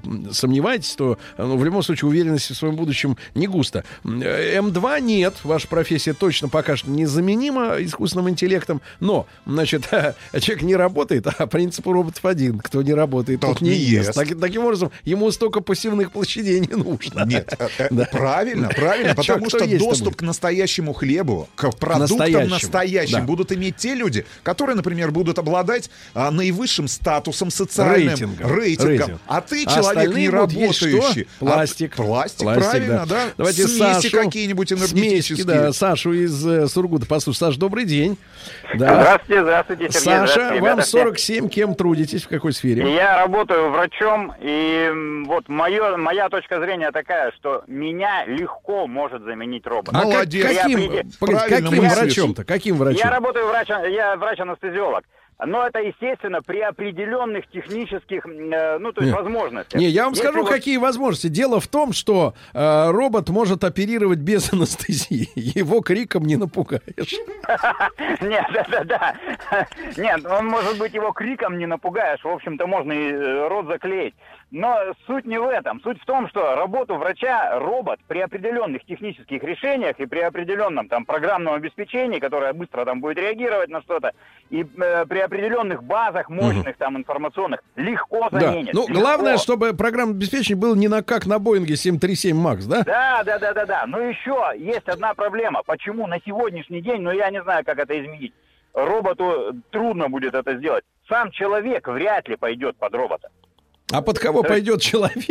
Вот, вот, он пойдет под такого же человека, который там совершает ошибки. Да, который э, может не в, в подпольных условиях режет. Да, лучше я пойду к человеку. Хорошо, спасибо. Робот не может заменить зубного техника на 100%, так, так, так как стоматологическим и зуботехническим э, роботам необходим оператор. Ну, оператор все-таки это уже не, э, не тот специалист, который может сам руками что-то сделать. Правильно? Классификация, квали- квалификация иная. Вопрос, Давайте- на который не ответит робот, пишет наш слушатель. Сыну было два года, заболел, вставляли ему свечи, мотивировали тем, что запускаем ракету в космос. Спустя какое-то время он увидел передачу про космос, вспомнил про проводимую с ним экзекуцию, после чего последовал логичный вопрос. А что, космос у меня в пятой точке? Нет, ну это был анекдот про искусственный интеллект еще, я же говорил, про робота Виртера, когда он поймал воробья, залил ему вниз, внутрь бензин, туда вот, куда свечи. Э, Воробей полетел и упал, и робот Вертер смеется. А-а-а, бензин кончился. Это все, все мы как бы в нашем детстве уже мы подготовились. Да, давайте Лешу из Москвы. Леш, доброе утро.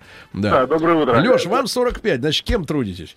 Ну, немножко тружусь в закупках. Ну вот вас может заменить эта штука? Потому что вот товарищ звонил. Легко, э, через некоторое время легко, когда все будет в одной базе, и остатки, и э, потребности, все в одной базе, автомат легко и просто с автоматом договорится и закажет.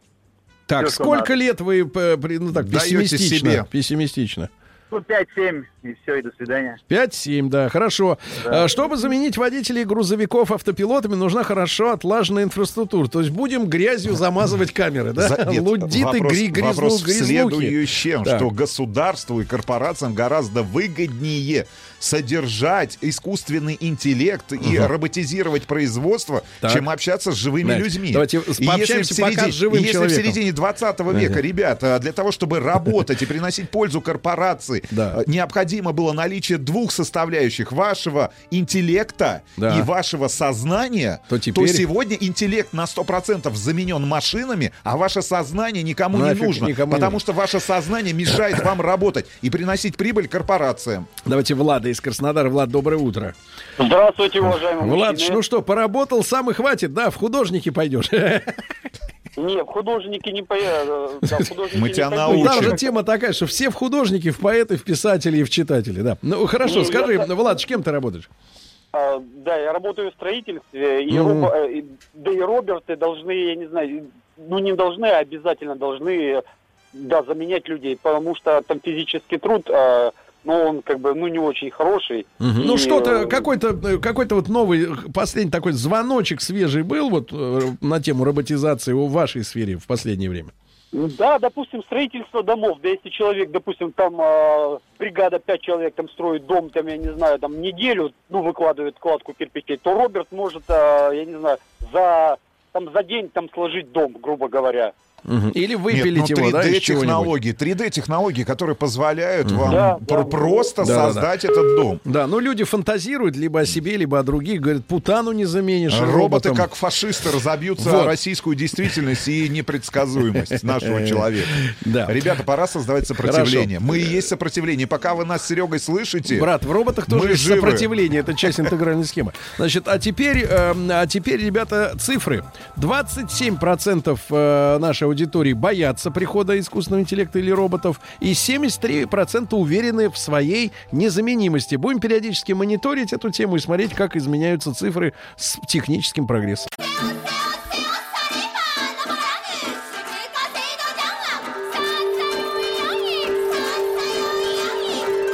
Правильное название Японии – Ниппон.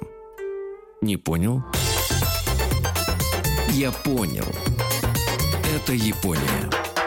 Да, друзья мои, э, рады видеть в нашей студии Виктора Петровича Мазурика. Виктор Петрович, доброе утро. Доброе утро. Э, Доцент э, кафедры японской филологии Института стран Азии и Африки Московского государственного университета, кандидат филологических наук. И Виктор Петрович, когда мы сегодня Вот Виктора встретились... Петровича точно не сможет заменить в ближайшей перспективе искусственный интеллект. Даже японский. Наполовину уже заменили видеокурсом. Погодите, и, в зарплате удержали? Нет, просто сейчас есть такая тенденция. э, Вот люди, которые к образованию имеют мало отношения, они, значит, мечтают о том, что все преподаватели будут замени- заменены стандартными видеокурсами. Виктор Петрович, мы перед эфиром э, м, э, я попросил вас дать э, комментарий, да, уже когда мы начнем в эфире разговаривать э, относительно японского праздника. Вот сегодня. Э, я утром в нашей исторической рубрике об этом говорил, так называемый белый день, э, когда через месяц после Дня Святого Валентина который непонятным образом просочился на японскую э, почву. Э, ну, по крайней мере, источники говорят о 1958 годе. как- Коммерческим образом просочился. да, так же, и просочился. всё И, вот э, я понял из так, журналистской заметки, что 14 февраля женщины дарят мужчинам шоколад, ну, своим избранным. Вот. А через месяц э, мужчины э, как бы делают э, накат. Откат, на- накат на накат. Э, Вот. И дарят женщинам... Сначала они дарили белые зефирки, а в конце 70-х изобрели белый шоколад, и надо дарить белый шоколад уже обратно женщинам. Как вообще на японской земле прижился этот праздник? Почему белое темное? Это видно в принципе иньян, я так думаю, потому что женское начало это начало статическое, темное, водное и так далее, мужское динамическое, светлое, огневое и так далее. Вот. А вот принцип э, э, диалогизма ко-о или который во всем, в поэзии работает, я уже об этом говорил, и в частности вот в такой очень важной в таком социальном механизме, как обмен подарками. А, Это, знаете, любой человек, который едет в Японию, он себя чувствует немножко Санта-Клаусом, таким надо приезжать с мешком сувениров, потому что ты все время попадаешь в нелепую ситуацию, когда тебе а, дарят вот эти вот омияги, символизирующие дух той местности, где ты находишься, там даже самой отдаленной провинции Японии. А ты обязательно должен как бы в обмен если у тебя нет ничего привезенного с собой, каких-нибудь мелких таких, это могут быть безделушки, но главное, что в них должно быть запечатлено что-то такое вот уникальное для того места, откуда ты приехал. э, дух этой местности. Тогда тебе буквально с себя что-то снимать нужно и дарить. И вот этот принцип обмена шоколадом, он, конечно, это замечательный маркетинговый ход, который, в общем, и, и предыдущие месяцы в этот э, резко повышает спрос на шоколад. Я, Я в этой новости еще у, у, увидел слово такое интересное гиричоко. Это шоколад, который дарят начальникам, э, каким-то боссам, да, вот, вот эти вот обязательные какие-то э, служебные отношения сопровождаются. Гиричоко это, да, обязательные шоколадки, это шире, чем там начальник металлии, вот э, если вы работаете в какой-то компании, в какой-то организации, в фирме, где э, сколько-то особ женского и мужского пола, то как бы это распространяется на всех. Вот. Ты не можешь э, обделить кого-то этой шоколадкой в своей группе рабочей, потому что тогда, ну, как-то обижен человек будет и так далее. Поэтому это вырастает в такое, ну, некое, я бы сказал, шоколадное вымогательство. Да, да. И Хорошо, Виктор Петрович, не буду красть время от вашей лекции. Да, мы сегодня о чем продолжим разговор? Мы только-только вступили в эпоху совершенно не, культурно неисчерпаемую, ярчайшую японского барокко, поздний феодализм, позднее средневековье. 17 середина 19 века, эпоха Эдо или эпоха Токугава по фамилии правящего клана самурайского. Вот. И мы подошли к одному из самых ярких проявлений этой самой эпохи э, культуры духа японского барокко, к театру Кабуки. Я рассказал о том, как произошла эволюция этого театра от экстравагантных женских танцев к таким же экстравагантным танцам юношей и мальчиков, и затем, наконец, к мужскому кабуки, и как стал развиваться кабуки разных стилей, например, киотовские – юго-западная зона Нара, Киото, Осака, ста- старой, старинной японской культуры, там процветала вагота, то есть истории такого сентиментально-лирического склада, э, повествования о любви и так далее. А на северо-востоке любили динамические спектакли с, скажем, волшебным превращением, с богами, Буддами и со сражениями, в общем, с таким, знаете, очень крас образом развивающимся сюжетом и так далее. Были, кабу... были спектакли кабуки более танцевально-балетного такого склада, как пластическая драма. В других э, текстовое вот э, э, текстовая программа была очень богата и так далее и тому подобное. Вообще Кабуки это театр, который вобрал в себя все самое яркое в культуре укиё. Укиё буквально плывущий мир. В средние века это означало э, юдоль скорби мирской, где все зыбко, туманно, как во сне, где не за что зацепиться и ни на чем утвердиться, так сказать, ни в какой системе ценностей, ни моральных, ни А теперь это стало означать другое, потому что, как я в прошлый раз сказал, из аскетизма трансцендентного, неотмирного, из горних зон вернулась, так сказать, культура на землю и стала заново для себя открывать краски этого мира. Это взрыв красок. Что такое живопись? э, средневековая, это белое пространство, там ширмы, листа, холста и так далее, на котором там парочка черных мазков кистью где-то в углу брошена. Вот это живопись Суйбо-Куга средневековая. А теперь, э, значит, это жанровая живопись, как будто, знаете, цветная фотография современного города со всеми деталями, со всеми там его жителями, с рынками, с э, городскими куртизанками, гейшами там и т.д. и т.п. А, правда, это все, в отличие от европейской живописи, сугубо плоскостное, без перспективы и без полутонов эм, перспектива откуда рождается? Вот мы не отдаем себе отчет в том, насколько это связано с культурой нашей. Перспектива связана с личностным сознанием. Мы рисуем перспективу от себя э, в уменьшающемся, так сказать, масштабе предмет, который мы видим вдали. Мы знаем, что на иконах в среднем века обратная перспектива, потому что там взгляд Бога на нас, так сказать. Там uh-huh. все то, что там большое, а к нам, наоборот, поуже становится. А вот э, японская живопись, она принципиально плоскостная, потому что, как я уже говорил, у японцев не, не выработано было м, к позднему, до конца позднего средневековья я сознание. Угу. Там мы То есть нет наблюдателя. Да, мы сознание. Оно плавает, так сказать, там нет точки ортодоксальной точки какой-то, откуда рисуются все картины мира. Поэтому она плоскостная живопись. Зато она необычайно яркая. Это вот школа Кано с ее серебристыми, золотыми, золочеными поверхностями, с очень яркими красками. Там, скажем, на золоченом фоне какие-нибудь там яркие ирисы изумрудного цвета или еще что-то такое, с перламутром, с э, какими-то инкрустациями э, цветных разных лаков там и т.д. и т.п.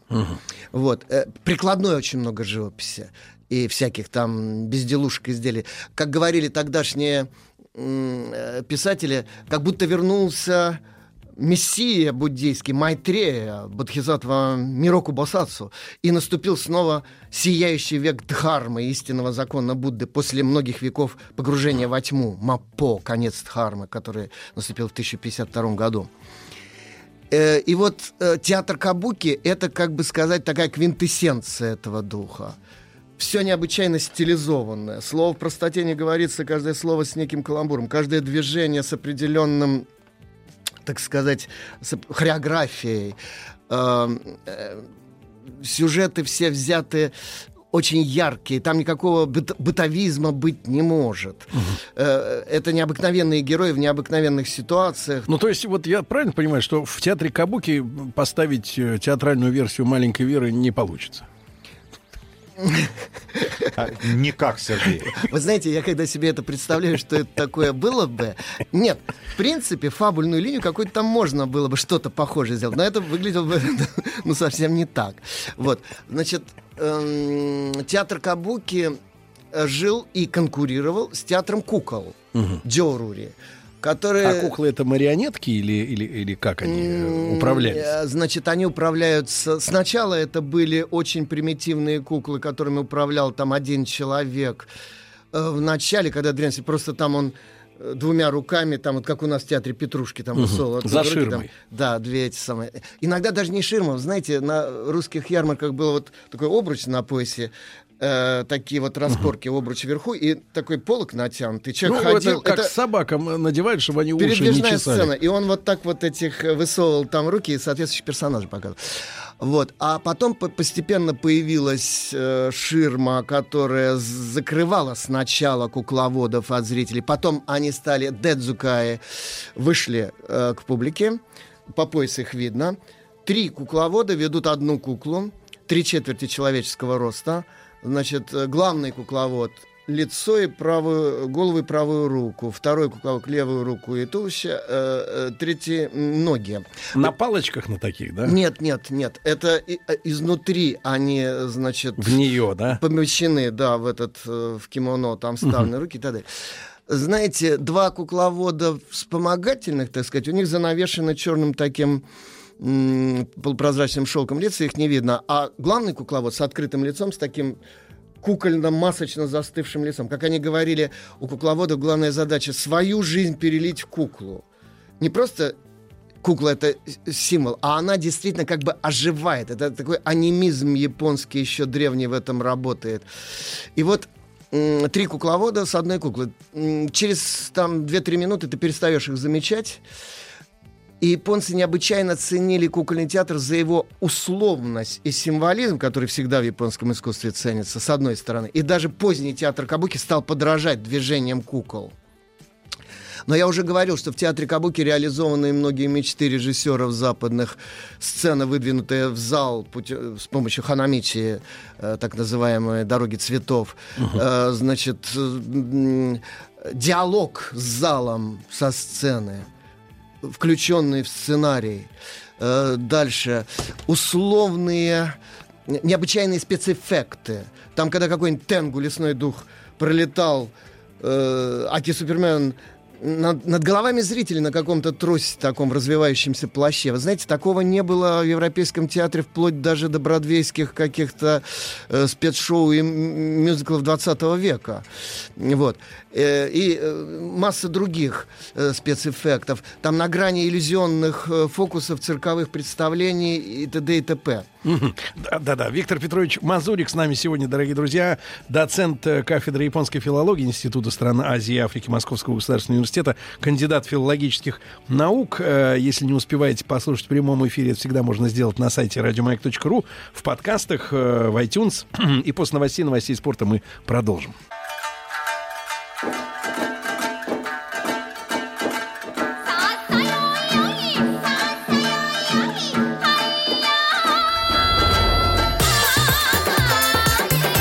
Я понял. Это Япония.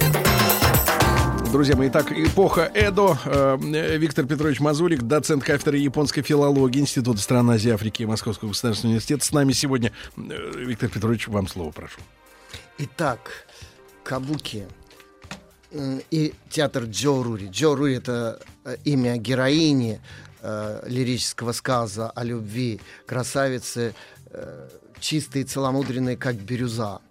Вот. И история любви к э, такому же благородному юноше Усива А, кстати, на это можно маленькое отступление. Э, Чистое благородное, как бирюза. А какой цвет в японской культуре символизирует зло? Ну, в театре Кабуки конкретно а, красный. Это, Красный. Да, Это- это, красный это значит, зло. Вот, да, когда у героя под глазами грим Кабуки такой масочный яркий грим, когда под глазами в уголках вот тут глаз красные э, такие блики нарисованы, это значит злодей Мгм. классический. А если голубой, это благородные положительные. А если в целом вот в обществе у них сейчас вот, ну, вот Современ- черный обладает негативом? Вы знаете, символика цвета там настолько сложная, что однозначно ее не выскажешь. Там есть иерархия цветов. Например, сиренево-фиолетовый цвет — это самый высокий м, в иерархии цвет, потому что это цвет императорского дома, цвет высшего духовенства буддийского и так далее. Это цвет небес, цвет, так сказать, небесных облаков и так далее. Ну ладно, все, умолкаю. Да. И вот это многоцветие, э, значит, они, оно перекликается. Э, актеры в позднем кабуке подражали движениям кукол. Вот, вот что такое условность в японском театре. Там в кабуке есть, например, стоп-кадры такие, мие так называемые, когда при самом активном движении вдруг все замирают на пару секунд в эффектных позах. Знаете, как такое фото на память, так сказать. Вот. Потом дальше начинается движение. Все это подчинено ритму музыкальному такому, э, с замечательным оркестровкой многочисленных, не одного уже, а многих семисенов и прочих там вещей, с э, такими звонкими щелчками э, клависов, учиги там и т.д. и т.п. И, на- наверное, актеры это уже возрастные люди, да, которые осваивают все это вот многообразие, да, ну вот, наверное, там в 18 лет такое не сыграешь. Глава труппы, как правило, это человек уже в возрасте, что, кстати, не мешает ему играть роль юных красавиц, даже если он э, э, возрасту не соответствует. Да и пол, конечно, вот эти он нагата или Ояма — это высший э, пик, так сказать, актерского мастерства в кабуки — это изображение женщин. Причем так, что они задают тон красавицам.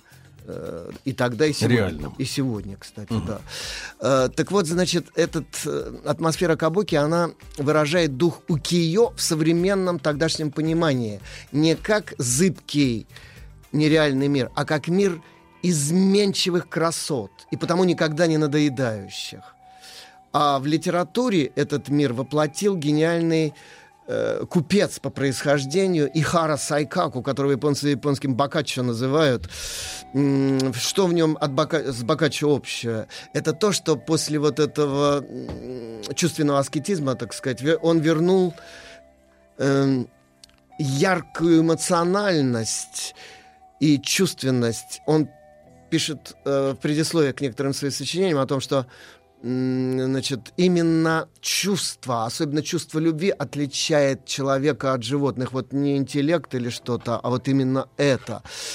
Э, Он мастер новелл. Кстати, начинал он как экстравагантный поэт, который отточил свое словесное мастерство на э, цепочках хайкай, э, знаменитых вот Ренга в средние века цепочки были, а теперь это 36-строфная, а не 100-строфная цепочка, более динамичная, яркая, соответствующая духу современности, с современной лексикой, которую туда пустил а, создатель теории хайкай Мацунага Тайток, он разрешил китайские слова, китайских корней туда пускать, как вот у нас э, э, какие-нибудь греко-латинские, да. Значит, разговорную лексику, которой никогда не было в поэзии Вака. И, но, правда, он все-таки задал такую строгую рамку э, правил, за которые выходить нельзя было, поэтому школа Мацунага Тайтоку считается классицистской этой школе сразу же ответила школа модернизма по принципу барокко, по принципу контрастности.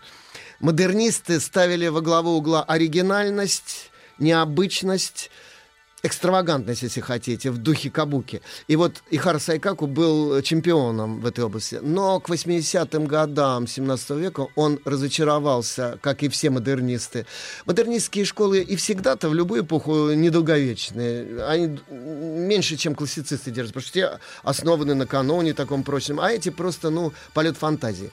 И вот э, Ихара Сайкаку, как некоторые из поэтов Хайкай, ушел в прозу и прославился своими вот этими ярко-эмоциональными повествованиями, забавными, трагическими, э, необычайно драматическими. Первое, что он написал э, в 1682 году, э, история похождений Э, героя-любовника необычайного, Укиё, такого героя мира Укиё, который живет по принципу суй или ики, как горожане говорят, шик, роскошь. Угу. Это чувственность, но не аристократическая, как было в эпоху Хэйян, утонченная чувственность, а такая яркая чувственность. Вот, включая и разные плотские аспекты. На показ. М- да, это экстравертная, так сказать, э, манера жизни горожан, это жизнь на показ, да. Особенно в Осака, конечно. Осака — это вообще город купеческой удали, угу. яркости и броскости. Угу. А он из купеческого, повторяю, из Осакского как раз. Это сравнимо с нашими 90-ми. Э, в чем-то, в чем-то да, а в чем-то нет. Потому что все-таки под этим, как всегда у японцев, очень мощные каноны культурные, uh-huh. неписанные, но они, тем не менее, сохраняются. Uh-huh. А наверху бушует все это, это многоцветие. И, наконец, триаду, э, третий род литературы завершает гениальный Мацуо Басё.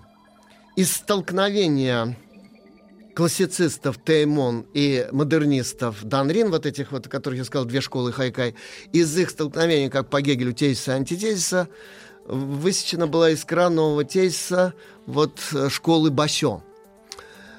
Что это такое? Это люди перестали искать классическую стройность в поэзию, словесные красоты, пейзажные, чувственные красоты или м, оригинальность, полет фантазии, мысли, и стали искать совсем другое – макото – истинность истинное ощущение. Басё в беседах с своим ученикам, а он никогда теоретических трактатов не писал, он говорил, ищите прекрасное в зоне Ваби. Это когда вот эта космическая саби, отрешенность, вернулась на Землю, и надо ее найти в повседневном моменте, где, как он говорил, в стихе должны сойтись воедино фуэки и рюко, вечное и мгновенное, в одном формате. Если там нет слияния вечности с мгновением, это не поэзия, говорил Басё.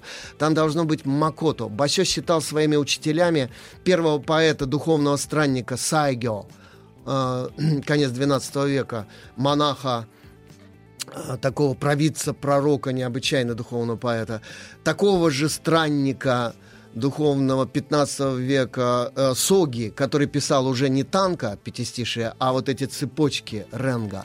И, наконец, великого чайного мастера э, второй половины 16 века Сенно Рикю, к школе которого и ваш покорный слуга принадлежит уже последние э, больше четверти века. Чайный мастер. Я не чайный, не, не считаю себя чайным мастером, но я имею честь быть э, членом школы Урасенке, внутренней школы потомков э, Сен-Нурикю рассказ о чайном действии занял бы слишком много времени. Я, может быть, отложу его на потом. Я скажу только одно, что чайное действие для японцев приблизительно то же, что литургия для христианской Европы или России особенно. Это какая-то такая, знаете, центральная точка культуры, вокруг которой кристаллизуется вся эта культура. Угу. Там как капля воды, она вся отражена. Так вот, Бачо говорил, учитесь у реки. Он говорил так ученикам, забудьте про Ивы и Соловьев. Смотрите, как ворона клюет червячка на краю мутной лужи, вот где Макото, говорил он.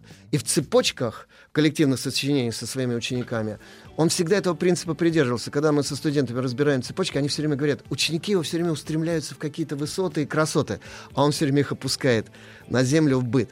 К сожалению, мы знаем, даже по самым блестящим переводам Бачо на Западе и в России, только вырванные из контекста трехстишия. Поэтому понять, о чем это, очень трудно. Например, э, на Западе, да и на Востоке написаны тысячи томов комментариев трехстишия. Фуруикея, Кавадзу Тобикому Мидзуно Ото, трехстишие. Старый пруд, прыгает лягушка, всплеск. Угу. Ну вот о чем это? Вот на Западе люди начинают философствовать, подкладывать под это свои там логические рассуждения, символизм э, и так далее, соединение разных стихий, водной, земной, там вечности мгновения, тишины, звука и так далее, все. Все это полная ерунда, это не о том. Это стихотворение не является стихотворением в нашем понимании. Это тема медитации – это некое окно иконное, иконный портал, в который ты входишь из мира мыслимого в мир реальный, существующий в режиме реального времени. Ты соединяешься с этим миром на грани хотя бы вот такой вещи. Воедино сливаются поэт, его образ, его стихотворение и читатель. Они становятся одним. Читателю предлагается не потребить красивые чувства и эмоции вкуса, а войти в это стихотворение, как в реальность, стать прудом, водой, всплеском, тишиной. Стать этим легко сказать, но за плечами у этих людей несколько веков таких вот тренировок в ренго, в дзенском искусстве и так далее. Поэтому они-то понимали, о чем идет речь. И когда Басё э, давал им вот такие вот уроки, это фактически были уроки даже не поэзии, а духовности. Э, реформатор поэзии Хайкай в начале 20 века Масао Косики отказывал Басё в звании поэта. Он говорил, да это не поэт Басё при всем уважении к нему. Это духовный лидер, это искатель Макото, истины и так далее, но не поэт. Вот поэт, это лет там через 80, например, Бусон, да, это автор текста, который мы можем читать, восхищаться им и так далее. А чтобы читать стихи Басё, он сам писал, пока не заночуете ночью в поле осеннем, где ветер свищет, не прочтете моей стихи. А один рецензент написал о стихах Басё, надо взять в руки посох и пройти несколько тысяч морских миль ри этих самых по горам, э, под палящим солнцем зимой и так далее. И только тогда вы поймете, о чем стихи Басё. Это не стихи для прочтения, это стихи для проживания. Ну, к примеру, вот, например, вот он перед смертью пис стал писать стихи в стиле Каруми, так называемой легкости. Но это была легкость, которая ведет сложный путь, трудный, многотрудный. И даже ученики его перестали понимать. Решили, что старик исписался, чудачит, впал в детство и так далее. И за его спиной там перемигивались и усмехались. А это был верх э, его достижения. Это, это простота гениальности. Ну, к примеру, «Конаки нанде тосиору кумонитори» Чего этой осенью я так постарел? Облака и птицы. Как это прочесть? Молодые студенты, знаете, смотрят на это и не понимают. Я им говорю, станьте старше, поймете. Он написал это за несколько недель до смерти. Этот человек смотрит на облака и птиц совершенно новым взглядом. Говорит, боже, так вот они какие, облака и птицы. А чего это я их так увидел? Ну, наверное, старик стал. Наверное, я вот на грани этого последнего Макото. Виктор Петрович Мазурик с нами сегодня, дорогие друзья.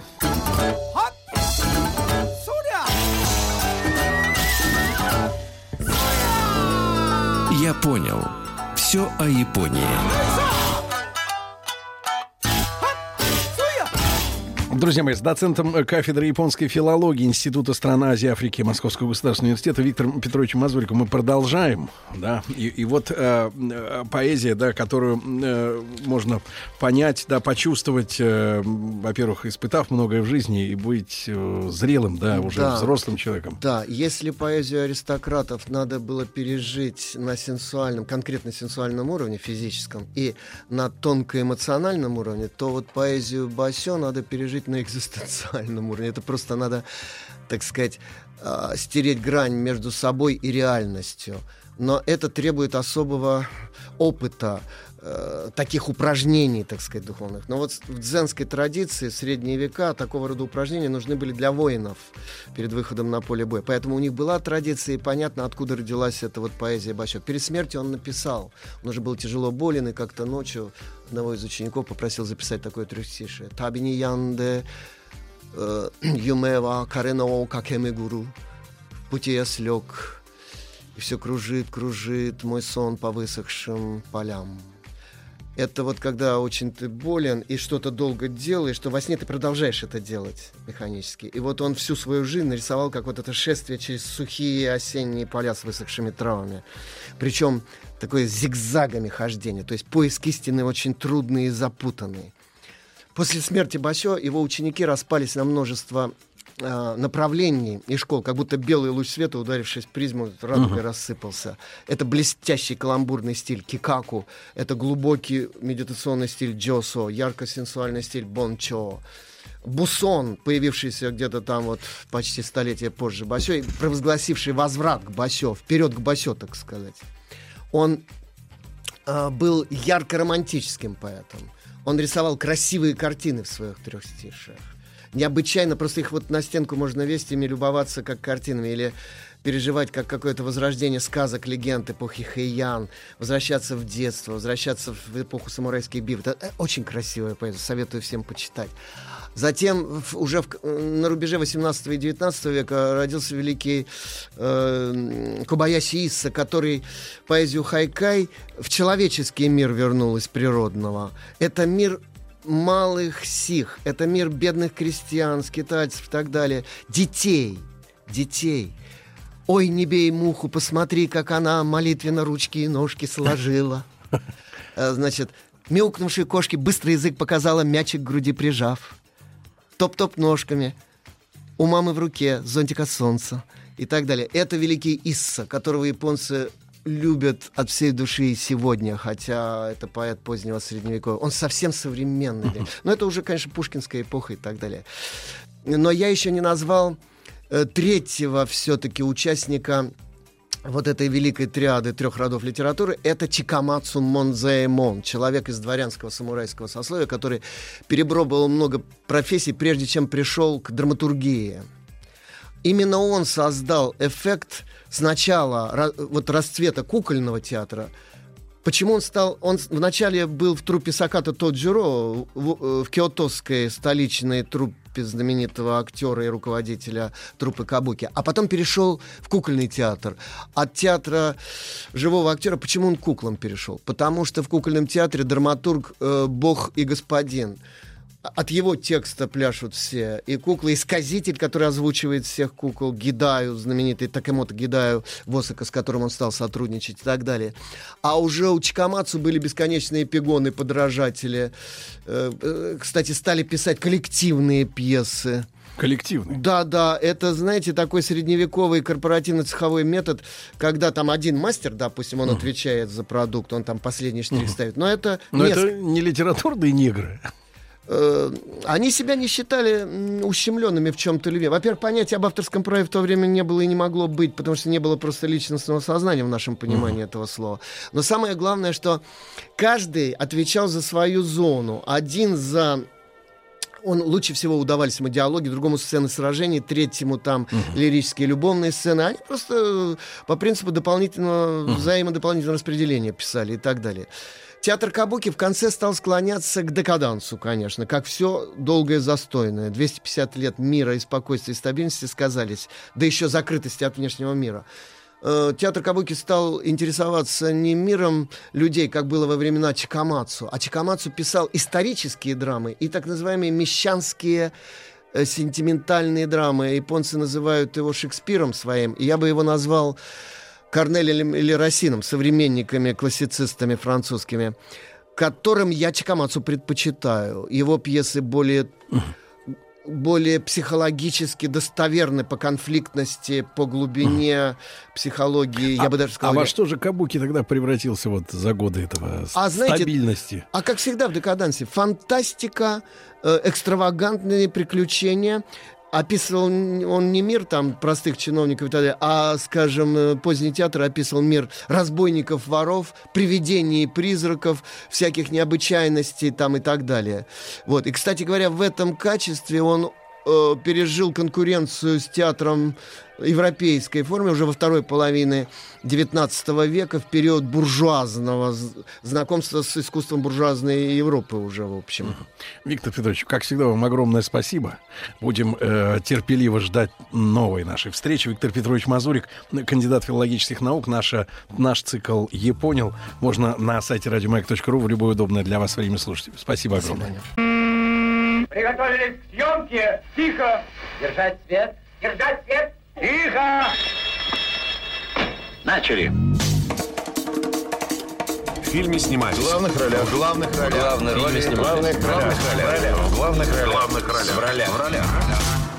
В ролях. Дорогие друзья, сегодня наш специальный выпуск э, нашей, ну, он всегда специальный, э, выпуск нашей рубрики э, «В ролях». И, я сегодня с утра уже обещал вам, особенно моим ровесникам, нашим слушателям, которые, ну, примерно моего возраста, и, конечно, всем, кто старше меня, я обещал встречу с человеком, который оттуда, из, из детства и из сердца. Вот, потому что, потому что, наверное, самое дорогое, что есть у человека, это есть его э, молодые годы, э, когда все были живы, когда все были здоровы, когда в будущее виделось не как э, э, нашествие искусственного интеллекта, роботов и прочего, и неразрешимых конфликтов, когда ты еще был маленький, не понимал ничего э, в том, как устроен мир, но ты знал, что есть э, плохие, и есть хорошие, и ты всегда на стороне хороших, и на стороне них, э, этих, этих добрых, светлых сил, в этом черно-белом телевизоре, вот, в кинотеатре, э, если удавалось пойти, был э, Гойко Митич, вот, э, человек, которому я вот перед эфиром признался в, в- в уважении, в любви, в, в благодарности за то, что он приехал к нам сегодня на эфир. Гойко, доброе утро. Доброе утро всем слушателям. Да, Гойко Митич — это великий, э, великая фигура нашего, ребята, нашего э, детства, нашей юности. Э, человек, который может быть людям, рожденным, ну, там, в конце 80-х, 90-х г- годах. Сейчас приходится лезть в Википедию. Но моему поколению не приходится, потому что Гойко э, Чингачгук ди гроссе шланге. Я-я, да. И, и, и Чингачгук большой змей. И вообще у Гойко, э, я так понимаю, 15, да, по-моему, ролей э, именно индейцев. Э, да, это это да, главный, совсем, да. главный советский, если мы берем всю Советскую империю, да, и Советский Союз, и Югославия, конечно же, Германская Демократическая Республика, Deutsche Demokratische Republik. Да, да, да. Вот, э, да. да, да, да. И, и, и Гойко Митич, который блистательно, он загорелый, черноволосый, э, на коне, с перьями. Э, Да-да-да. И, и он, а, а, он нас- и я просто расплываюсь в радости, потому что э, Гойко э, в этом году исполнится 79. Вот вы, чтобы, Да пон- вот, будет вот вы, чтобы понимали, он выглядит э, максимум на 60. Максимум. А я бы сказал, да, даже меньше. Но меньше я чувствую От себя. 50, от 50 до 60, э, ребята, реально. Э, э, прекрасный русский язык. э, э, обаятельная улыбка. В общем, э, конечно, Чингачгук был посерьезней. Он был такой товарищ решительный, но у нас дружеская беседа. И у нас э, повод очень э, большой, хороший для этого разговора, потому что Совсем-совсем скоро, 21 э, числа, э, э, в широкий прокат выходит э, совместный большой фильм, да, работа под названием э, «Балканский рубеж», а история это о событиях э, как раз 20-летней давности. Э, горько себе признаваться, что это было на моей памяти как будто позавчера, я это прекрасно помню, потому что 99-й год, э, и я помню, что американцы, э, как раз Клинтон, который в это время находился в скандале с Моникой, э, чуть не сказал, Белучи Левински, вот, и он отправил бомбардировщики на Белград. Я, Гойко, был в Белграде в прошлом году, я видел развалины, оставшиеся, сохраненные, по-моему, генерального штаба, да, ну, какое-то военное здание, Да, которое да. телецентр, мосты, электрички, поезда с живыми людьми, которые были разбомблены, э, десятки, сотни погибших людей, растоптанная Сербия, да, униженная, поставленная на колени.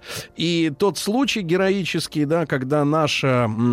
военное, так сказать, подразделение, да, э, осуществляет там за день марш-бросок, э, чтобы занять э, в Приштине, да, Аэропорт. аэропорт, да, это такой геройский поступок э, командира, героя, э, который не то чтобы ослушался, но принял сам решение и, и сделал это, да, и натовцы обалдели, которые думали, что России-то, в общем-то, уже больше нет, они ни на что не влияет, делай, что хочешь. А, Гойко, кого вы играете в этом фильме? Ну, я играю одного как командира милиции, полиции да, из, э, в Косово, который там живет. И вот э, так- в таких условиях, э, понимаете, в это время. Но эта фигу- фигура, которую я играю, знаете, он представляет закон, представляет свою страну, потому это закон для всех, и для албанцев, и для сербов, и для всех, это один, одинокий. И когда это вот начало, это э, бороться сначала это были, как надо сказать, э, э, как их... э, Мне не хватает много так русские слова, понимаете, если мне хочу, хочу сказать.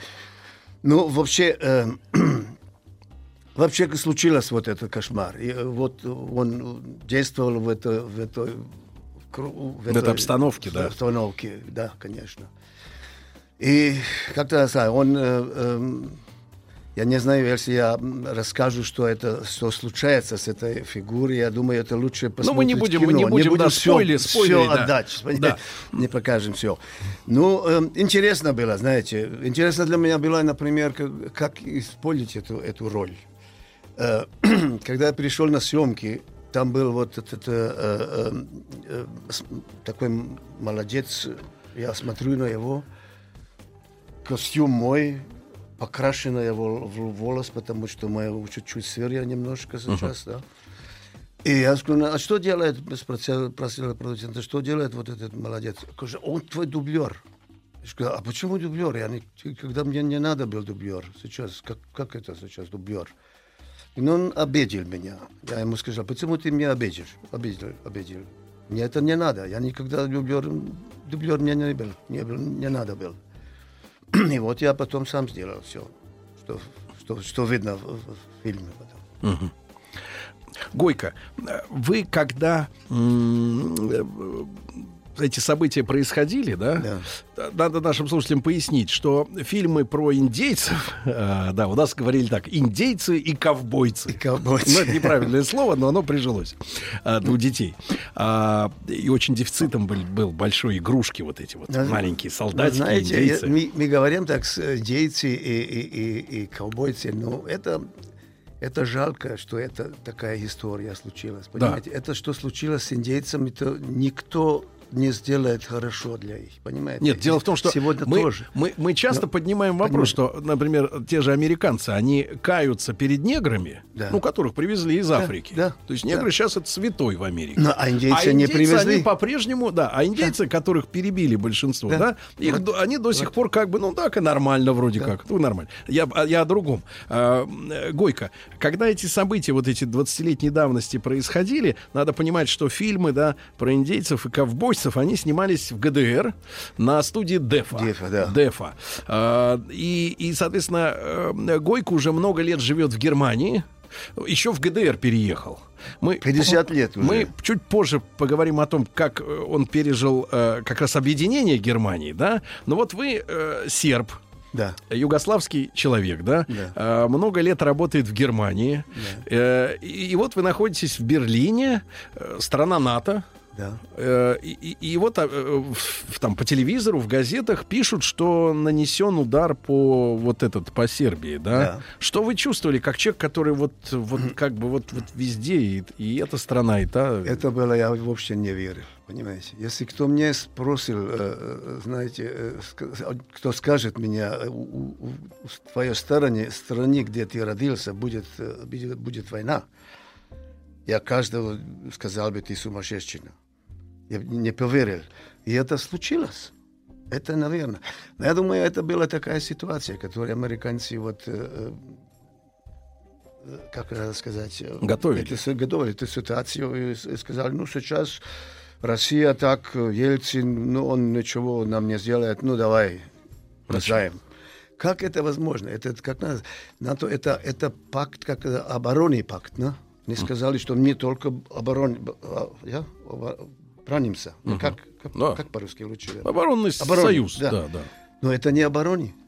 Что в Юго... что Сербия была? Такая маленькая Сербия, огромный НАТО. А, а вы понимаете, почему, а, а, зачем, э, собственно говоря, американцам э, нужно было э, вот все это обставить так, чтобы в Косово были албанцы только?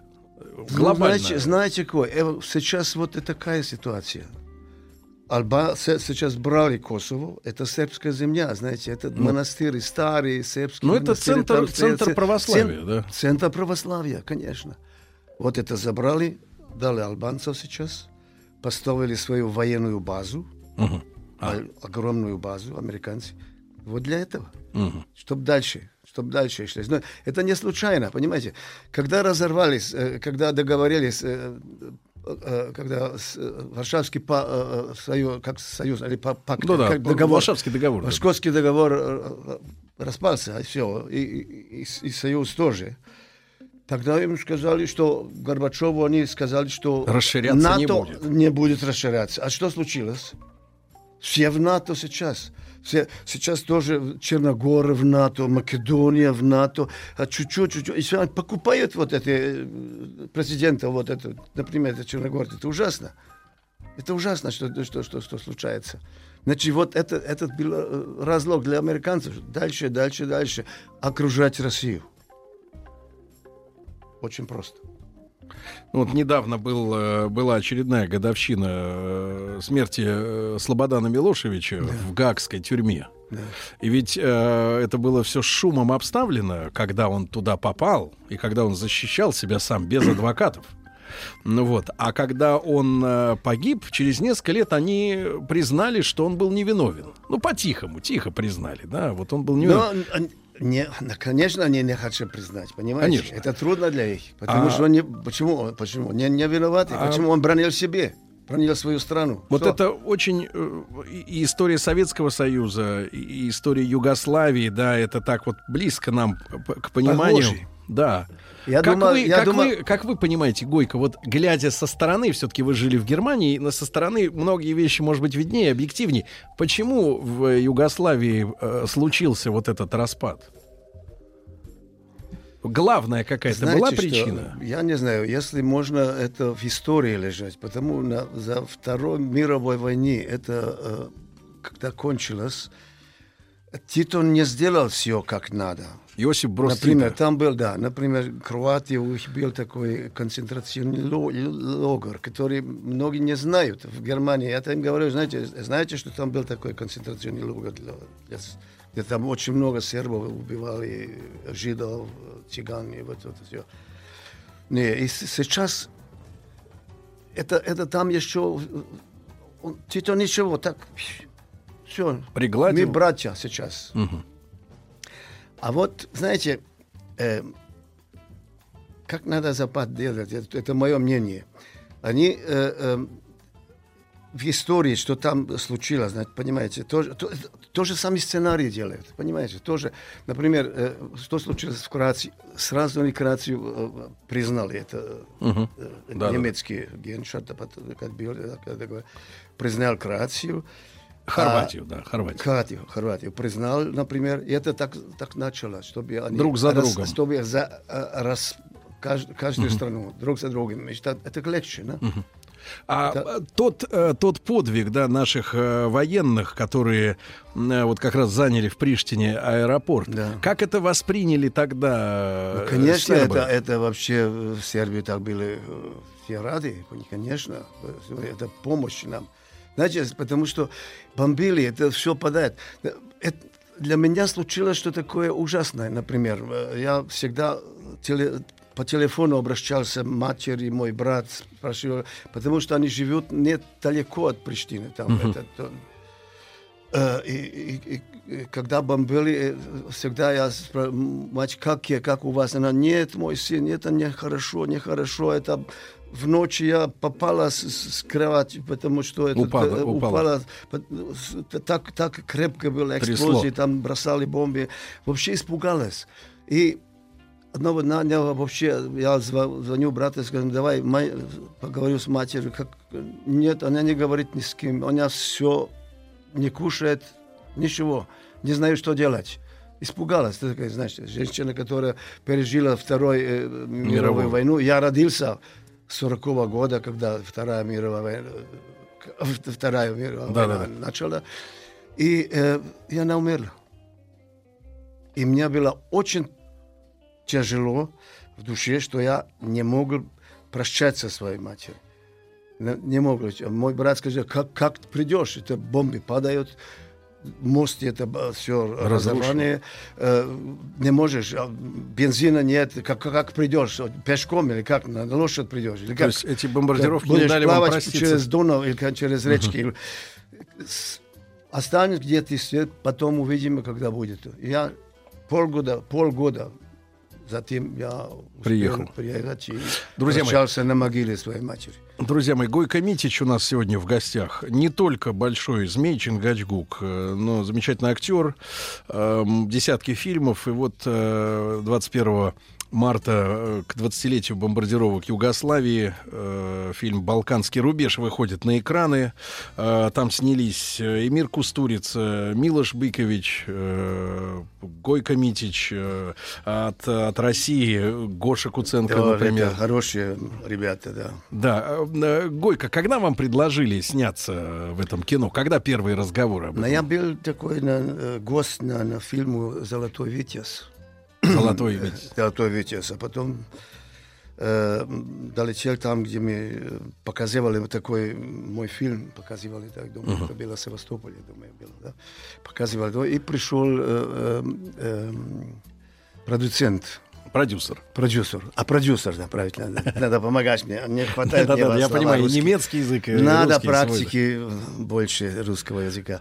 Но, и э, сказал, что такая, такую картину хочет сниматься, и если бы я хотел, были бы очень рады, чтобы я тоже сыграл какую роль там. Я скажу, ну хорошо, тематика какая? Он сказал, что это особое. Вот скажу, это для меня обязательно. Мгм. Надо, надо снимать. Я был. Где, Так договорились. Где э, происходили съемки? Съемки происходили в Сербии. Мы снимались в Сербии сначала, а потом снимались, э, кроме, н- около Ялты, чуть-чуть, э, э, где еще снимались. Я не знаю, не знаю доли. В Москве снимались тоже в таком доме там. Мгм. тоже. И вот Ну, в, вы, в России и, и, и- и Сербии. вы будете на премьере? Ну, конечно, почему- потому я здесь сегодня.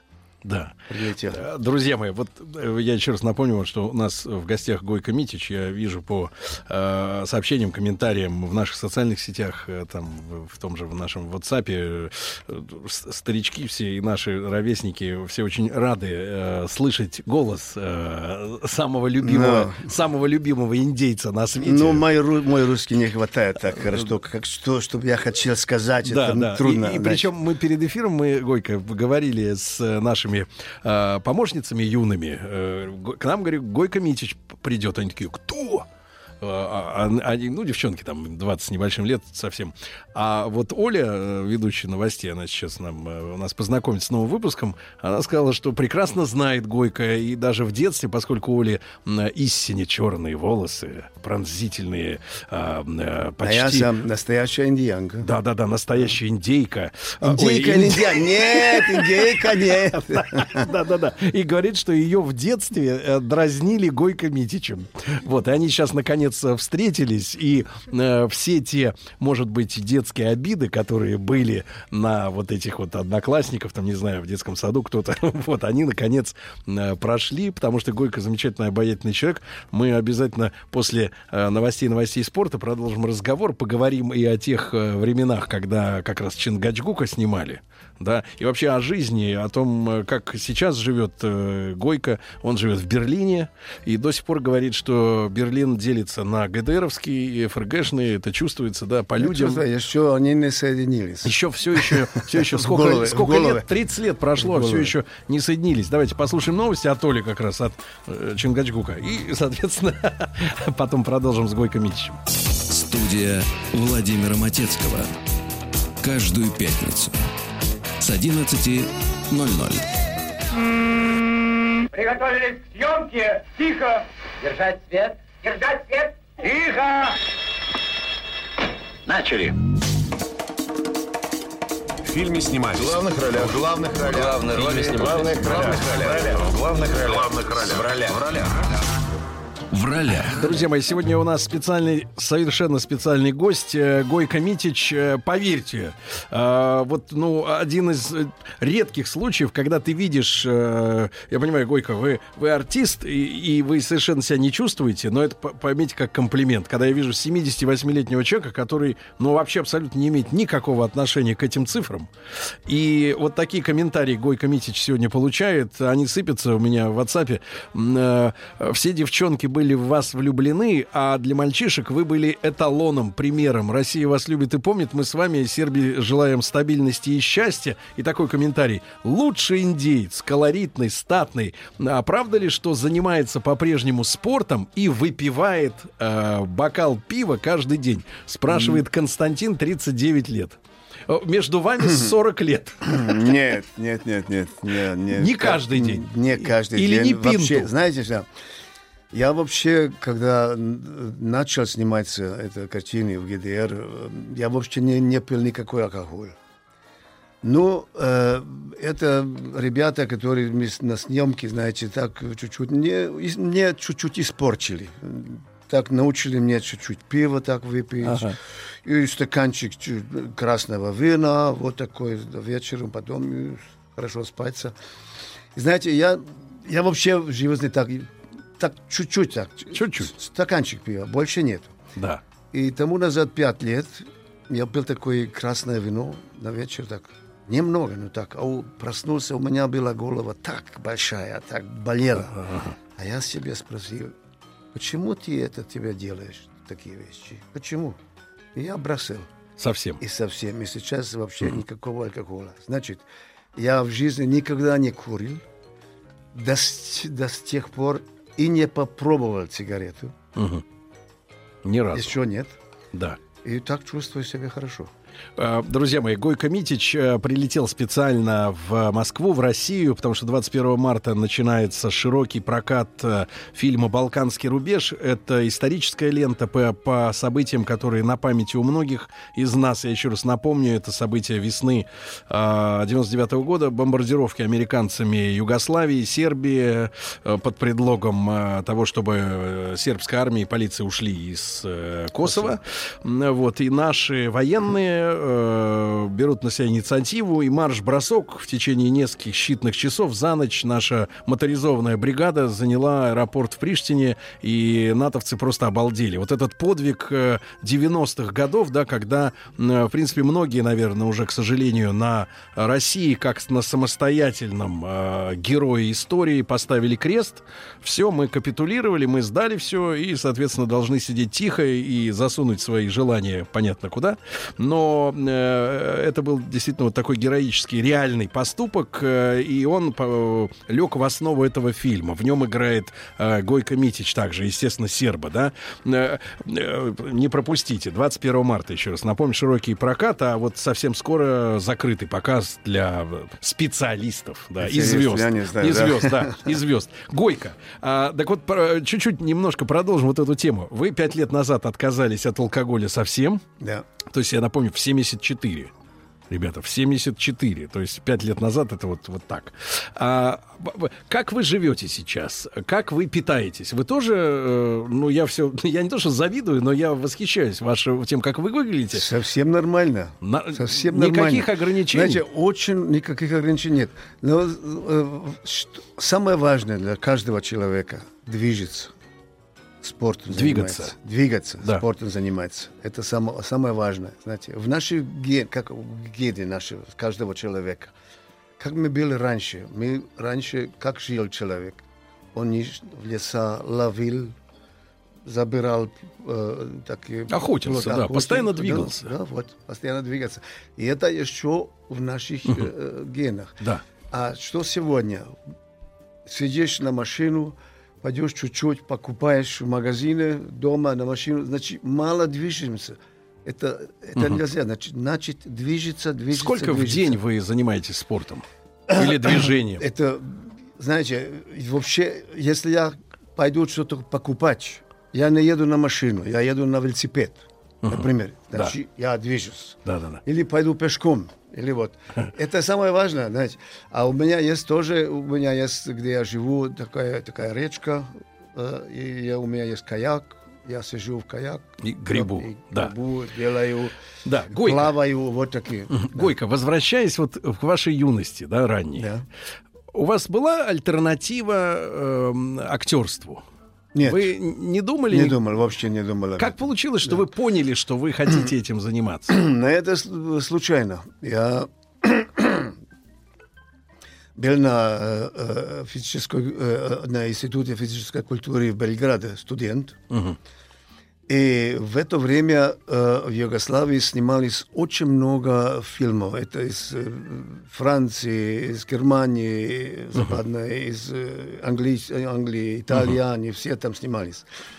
И для нас, студентов, это было очень интересно чуть-чуть э, Подзаработать. Позаработать деньги, знаете, да. У нас студентов не было денег. Ну да, да, да. Конечно, как у каждого масс- студента. в да. массовке. Да. Мас- Не только массовки, но у меня был первый фильм такой, э, помню себе, эм, это был английский фильм, эм, такой старый фильм, э, «Риттер», как это называется, «Риттер», это фильм. э, «Риттер»? «Риттер», да. это- Ридер? Ну, неважно. Да, неважно, «Риттер», это на, на лошади, там, А, наездник. копья такой. А, ду- Рейтер, ду- Ройтер. ну, Ройтер, понятно. а? Ну, Как понятно. Да. Это был так- такой фильм. И когда мы пришли на съемки, нас забрали так на физкультуру. Э, Ребята, кто у вас может э, ле- ездить на лошадь, э, бориться? м, Да. Вот такие На эффекты. мечах там, на На шпагах, мечах, да. вот так. И мы там Рыцарь, пришли, а, а режиссер, рыцарь, да, а режиссер мне сказал, посмотрел так нас все, мне сказал, идите сюда, Мгм. потому что я был похожий э, главному актеру. А, И он сказал, ты будешь дублировать сейчас этого главного актера. Я говорю, ну хорошо. Ездишь на лошадь? Езжу. Не проблема. Так мне эту одежду од- од- одокли. Я посадил на лошадь, такой копли длинные, такой щит такой держал. Только двумя прстами могу д- держать э, лошадь, как надо сказать, это уздечки. ну. Уздечки, да. Уздечки коня. Двумя чтобы- пальцами. А за мной были еще так около 200, 200 лошадей, с- Дв- с 200 всадники лошадей. и лошадей Ага. за мной. А вы впереди? Ра- а я впереди. Так я был раньше, да? Впереди это главные, они Да, вперед, а остальные войска за ним. ну да. Ну, то поставили камеру в, в этом, э, как надо сказать, в, автомашине. Мгм. И Рядом с ним. рядом с ним снимались так. И я спит, когда польный так галоп. Мгм. Быстро так. А я подумал, если ты сейчас упаднешь, ну, это будет кошмар, знаешь. Это будет Да-да-да. 200 лошадей за тобой. Затопчет. Да, но это сделали так, они уже, эм, э, ассистенты, то режии, вот такие скинули. Мне так сказал, «О, вот этот мальчик, он может делать. И так я получаю маленькие роли. И роли бывают еще большие, большие, Мгм, большие. понятно. И когда э, Дефа пришла в Югославию, тоже хот- хотела Немецкая киностудия такой- ГДРовская. Да, конечно. И так мне выбрали, сказали, есть главная роль, если хочешь... э, Гойко, дурацкий вопрос. Э, Волосы, это были свои длинные черные только, волосы? Только в одном фильме. О Сеула. Это были мои волосы. А Ага. всегда был парик. Ну, конечно, да, да, да. у меня так Да. Гойко, не- а, да. ка- вы помните тот момент, когда вы почувствовали, что вы стали звездой вот во всей, э, ну сейчас это говорится Восточная Европа, но во всем советском блоге, что вас любят в Советском Союзе? Это, знаете, это, это говорят все звездой стал. Какой, что это звездой? Ну, звездой, значит, Звездой не- это- сейчас Знаю, звезда, знаю, сейчас я- я звезда знаю. это, сейчас звезда это скандалы, э, так сказать, расследования, а э, тогда это любимый артист. Знаете, И- да, я себя не чувствую зв- звездой. Я себя чувствую как нормальный человек, как каждый другой. Я просто делал вот эту работу. Ну, хорошо, хорошо, что это э, зрителям это получило, э, понравилось. Да. Это для каждого актера, если я увижу, что, что я переживаю Да-да, сейчас да. такие Я- вещи. Знаете, что в России очень много мне ребята, где встречаются, спасибо тебе за мое детство. Да. Знаете, Да, да, только это, это награда. валится. э, Знаете, это моя награда. Больше мне не надо. Это хорошо. Да. Значит, работу, которую я сделал, это не было, не было Напрасно. напрасно. Да. Э, вот это. Гойко. А э, понятное дело, что э, кино это вот э, собрались люди, сняли фильм. Да. Фильм показывают, артист уже не при делах, он своей жизнью. Чем вы занимались между фильмами? Или они шли один за другой, за другим подряд? уже, на я, очень, у меня было много работы, да, да. Одни за другим э, снимались. Я не, сни- не снимал только инди- фильмы из индейцев, знаете. Да, да, да. Индейцы самые популярнейшие. У меня были такие сериалы по телевидению. Я играл, например, Вторая мировая война, играл советского партизана, например, в тысячи... Да-да-да. Э, И других фильмов, исторические фильмы, э, фильмы с, с- с, э, как надо сказать, э, э, космонавт был тоже. Я был Да. уже космонавт тоже, да? Да. Был. Да. Гойко, а, дурацкий вопрос. Я не хочу лезть в справочные материалы. Хочу просто спросить, как люди обычно разговаривают. Они же не сначала там листают Википедию, а потом и, начинают по ней, значит, э, ра- разговаривать. Житейский разговор обычный. Просто люди Да. сидят, разговаривают. Нормально. Вот. А, вам э, какие-нибудь премии э, дал Советский Союз? Ну, там, я уж не говорю народный артист, но заслуженный или лауреат там премии Ленинского комсомола. Ну, потому что Советский Союз был в контрах с США, правильно? Раз э, в США унижают индейцев, мы и как люди, и как политическая организация будем Как за индейцев. Правильно, по-любому. как человек. Да, да, как каждый человек, как норма- человек. Да, каждый да. нормальный человек Да. так может А вы, думать. как человек, который воплощал всегда на экране их образ, да, самый яркий, самый запоминающийся, но э, э, не, не дали народ, ну, какого-то вот звания в Советском Союзе, на почетного. Я был один раз на фестивале в Оренбурге. Это, Это в каком году фильм-фестиваль. примерно? Ну, примерно. У, Можно 10 лет тому назад. Нет, а я про советское время. Советское, А советское время нет. Ничего не было. Ничего не было? Нет. Очень странно. Ну ничего, но я знаю. А, Знаете, да, а, а в советское время уже в Дефе там принимал очень много почты, понимаете, письма. Из. Советского Союза. Из Советского Союза. Ужасно, сколько я... Вообще это было тяжело. Я не могу все ответить, понимаете. Там был у, у них такая специальные люди, которые то... Я не могу, если я э, пишу письма, Ну, тогда я не могу снимать больше, больше фильм. Вы, понимаете. э, Гойко, Не можно вас времени. попросить тогда за Да. минуту? Сейчас у вас есть возможность э, тем людям ответить, тем, кто писал. Когда? Сейчас, вот в эфире. А вот и сейчас, да, можно. Да. Скажите э, им, вот тем... Да, но я извиняюсь, что я многие из вас мне писали письма, и вот такое э, желание, как я, знаете, что я не мог все письма и прочитать, понимаешь? Ну, что я прочитал, я, это очень, очень прекрасно, что я, это на моей душе, это было, была награда за мою работу, понимаете? А сейчас извиняюсь, что я этого не успел. Да. Э, Друзья мои, Гойко Митич э, сегодня у нас э, в студии, он специальный наш гость. И э, прилетел в Москву, будет сначала закрытая, а 21 марта общероссийская уже премьера в лучших кинотеатрах э, фильма «Балканский рубеж». Э, я еще раз напоминаю, что это не просто как бы то фантазия неких нам, режиссеров, продюсеров, это реальная история, это реальная история наша с вами современная, потому, не только потому, что братская Югославия, братская Сербия, но и потому, что наши ребята, наши военные э, как раз вот 20 лет назад э, совершили геро- геройский поступок, марш-бросок э, на аэродром Приштины, заняли его до прилета натовских самолетов, и хотя нашим пришлось все равно потом, понятное дело, из, из, так сказать, подали приказ уйти, но этот подвиг мы помним и сейчас. Приготовились к съемке. Тихо. Держать свет. Держать свет. Тихо. Начали. В фильме снимались. В главных ролях. В главных ролях. Главные роли снимались. В главных ролях. В главных ролях. В главных ролях. В ролях. В ролях. В ролях. Друзья мои, Гойко Митич в нашей студии. Сегодня специальная премьера фильма «Балканский рубеж». И Гойко, кстати, фильм увидит в первый раз э, сам своими глазами полностью, да.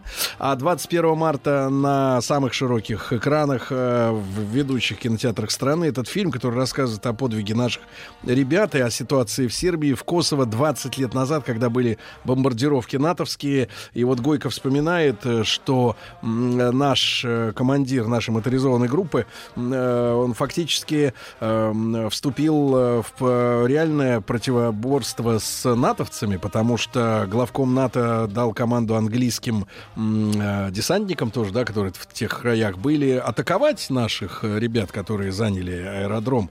А английский командир развел руками и сказал, что Третью мировую войну он начинать не хочет. Вот это вот противостояние, да, несмотря на то, что Советский Союз распался, и о, главное, что идиотизм-то, Гойко, заключается в том, что э, Советский Союз, мне кажется, распался сначала в головах наших руководителей. Да. Тогдашних. Да, правильно. А потом он распался сам. Они перестали верить перестали верить в жизнеспособность своей собственной родины. И большего предательства, наверное, представить себе сложно, да, когда вера уходит. Это вероломство, русское слово такое есть. Э, Гойко, а, не могу не спросить, как вы живете сегодня, сейчас? А, что вас радует в жизни? Больше всего. Знаете, что мне все радует больше всего, чтобы был э, мир на вот этой земле. Понимаете, это очень много э, кошмар делается. Это такая ситуация сегодня, знаете. Американцы бросают, скажут, ну, договор для нас не важный, делают дальше. Почему это все нам надо? Почему надо миру так много оружия, ядерного оружия? Значит, человек сегодня может уничтожить сам себе. А мы можем жить нормально. Почему? Что надо человеку в жизни? Надо что такое? Кушать, бить, где я могу спать, кровать. Вот Любить, любить другого человека. Любить друг друга, любить природу, сохранять природу. Знаете, сегодня то и так, что мы, э, как называется, в имени э, профита, мы уничтожаем природу. За уничтожаем да. И значит, что, что, что сделали? Это шаг на, на, вперед? Думаю, нет. А началось значит, это, Гойко, тогда, значит, когда мы индейцы, себя... Индейцы да. нас учат так. Да. Это что есть философия такая, что значит, жить в, в складе... В гармонии. В гар, гармонии, да, вот. Да. А потому что началось так, когда, когда человек себе придумал, что он царь природы. Есть нет. природа, а вот есть нет, я. Нет, нет. Человек только один часть природы. Он нет э, царь природы. Это надо, надо, надо думать об этом.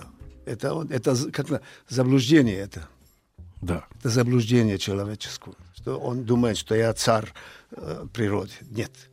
Он только часть всего. Значит, мы все. Индейцы, например, веруют, что высокие деревья, чуть-чуть трава, животные какое, птицы, рыбы, все. Это все наши братья. Мы вместе нас поставил как Господь. Господь здесь на земле. И мы, у каждого есть право жить. Вот. Это хорошая да. философия. Вот, Гойко, э, мы чуть-чуть обмолвились о том, что э, Германия, да, по-прежнему разделена фактически, да, несмотря на да. то, что Горбачев активно подталкивал э, Хонекера сдаться, а потом тот бед, бедный сел в тюрьму. Да, да, да.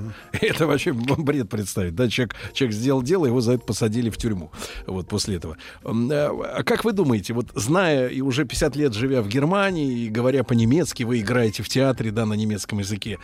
А почему? Что мешает вот немцам реально объединиться ментально? То есть вот почему они до сих пор... Да, знаете, это, как сказать, это физически они Физически вместе, да. Конечно. Ну, Ментально это совсем, знаете что, потому что э, западные немцы, они думают, что вы, а вы ничего, у вас только был мрак, только Ага. был ничего, только Высокомерно. был ваш СФБ, как его сказать, да, да. у вас, вы, вы надо, чтобы учились из нас. То есть они чувствуют себя учителями. А образование в Германии, в ГДР, В ГДР. было на, на таком высоком niveau, уровне. уровне, на высоком уровне, понимаешь? Э, И, э, И почему, чему Почему им надо? Значит, сначала это было, значит, сейчас мы вам покажем, как надо Делать. э, надо учить, как надо читать, как надо, понимаете, все. Значит, это было, понимаете, э, э, А людям, людям не нравится чувствовать себя быдлом, правильно? ну, Когда конечно, им называют конечно, быдлом. они сейчас это, это сейчас увидят, что, что это неправильно. И сейчас чуть-чуть хотят Обратно, чуть обратно, немцы. чтобы Да. сказали, ну, э, мы очень много раз так сделали, так и. Потому что, например, в ситуации, какая в России сейчас, это много людей там есть, а их зовут их понимающий Путин, например, есть. В Германии. У меня есть такой хороший профессор, Мгм. э, мне очень хороший, э, дружимся его так. И тогда разговариваем, он скажет, я понимаю Путина, что он так делает. Да. Так называется у нас понимающий. Путин». Понимаете. Понимающий Путин. Нельзя говорить любить. Да. Понимаю. При- Я тебя, как говорил Морфеус, я тебя прекрасно понимаю. Понимаю. Да-да-да. Э, Гойко. И э, время, к сожалению, пролетело э, так молниеносно с вами. А, на самом деле, на самом деле о, таком количестве вещей можно было бы поговорить, потому что я с глубоким уважением отношусь к людям старше себя. Я хотел бы, чтобы у нашей молодежи было больше такого же понимания, что можно учиться у тех, кто старше, и учиться взгляду на жизнь. Лучше и совсем хорошо не совершать ошибок, которые были в молодости у других людей. Гойко, я искренне желаю вам от нашей аудитории здоровья, личного счастья и радости. Вот. И очень хотелось бы при возможности вновь в этой студии увидеться снова. Мы вам открытое приглашение с открытой датой. Спасибо вам большое. Ну, я стараюсь, что я э, чуть-чуть э, Да. буду русский, Лучше, чуть-чуть да. словарь беру, Да. чтобы я Друзья больше... мои, итак, Гойко Митич был у нас в гостях 21 марта, премьера Балканского рубежа. Не пропустите. Еще больше подкастов на радиомаяк.ру.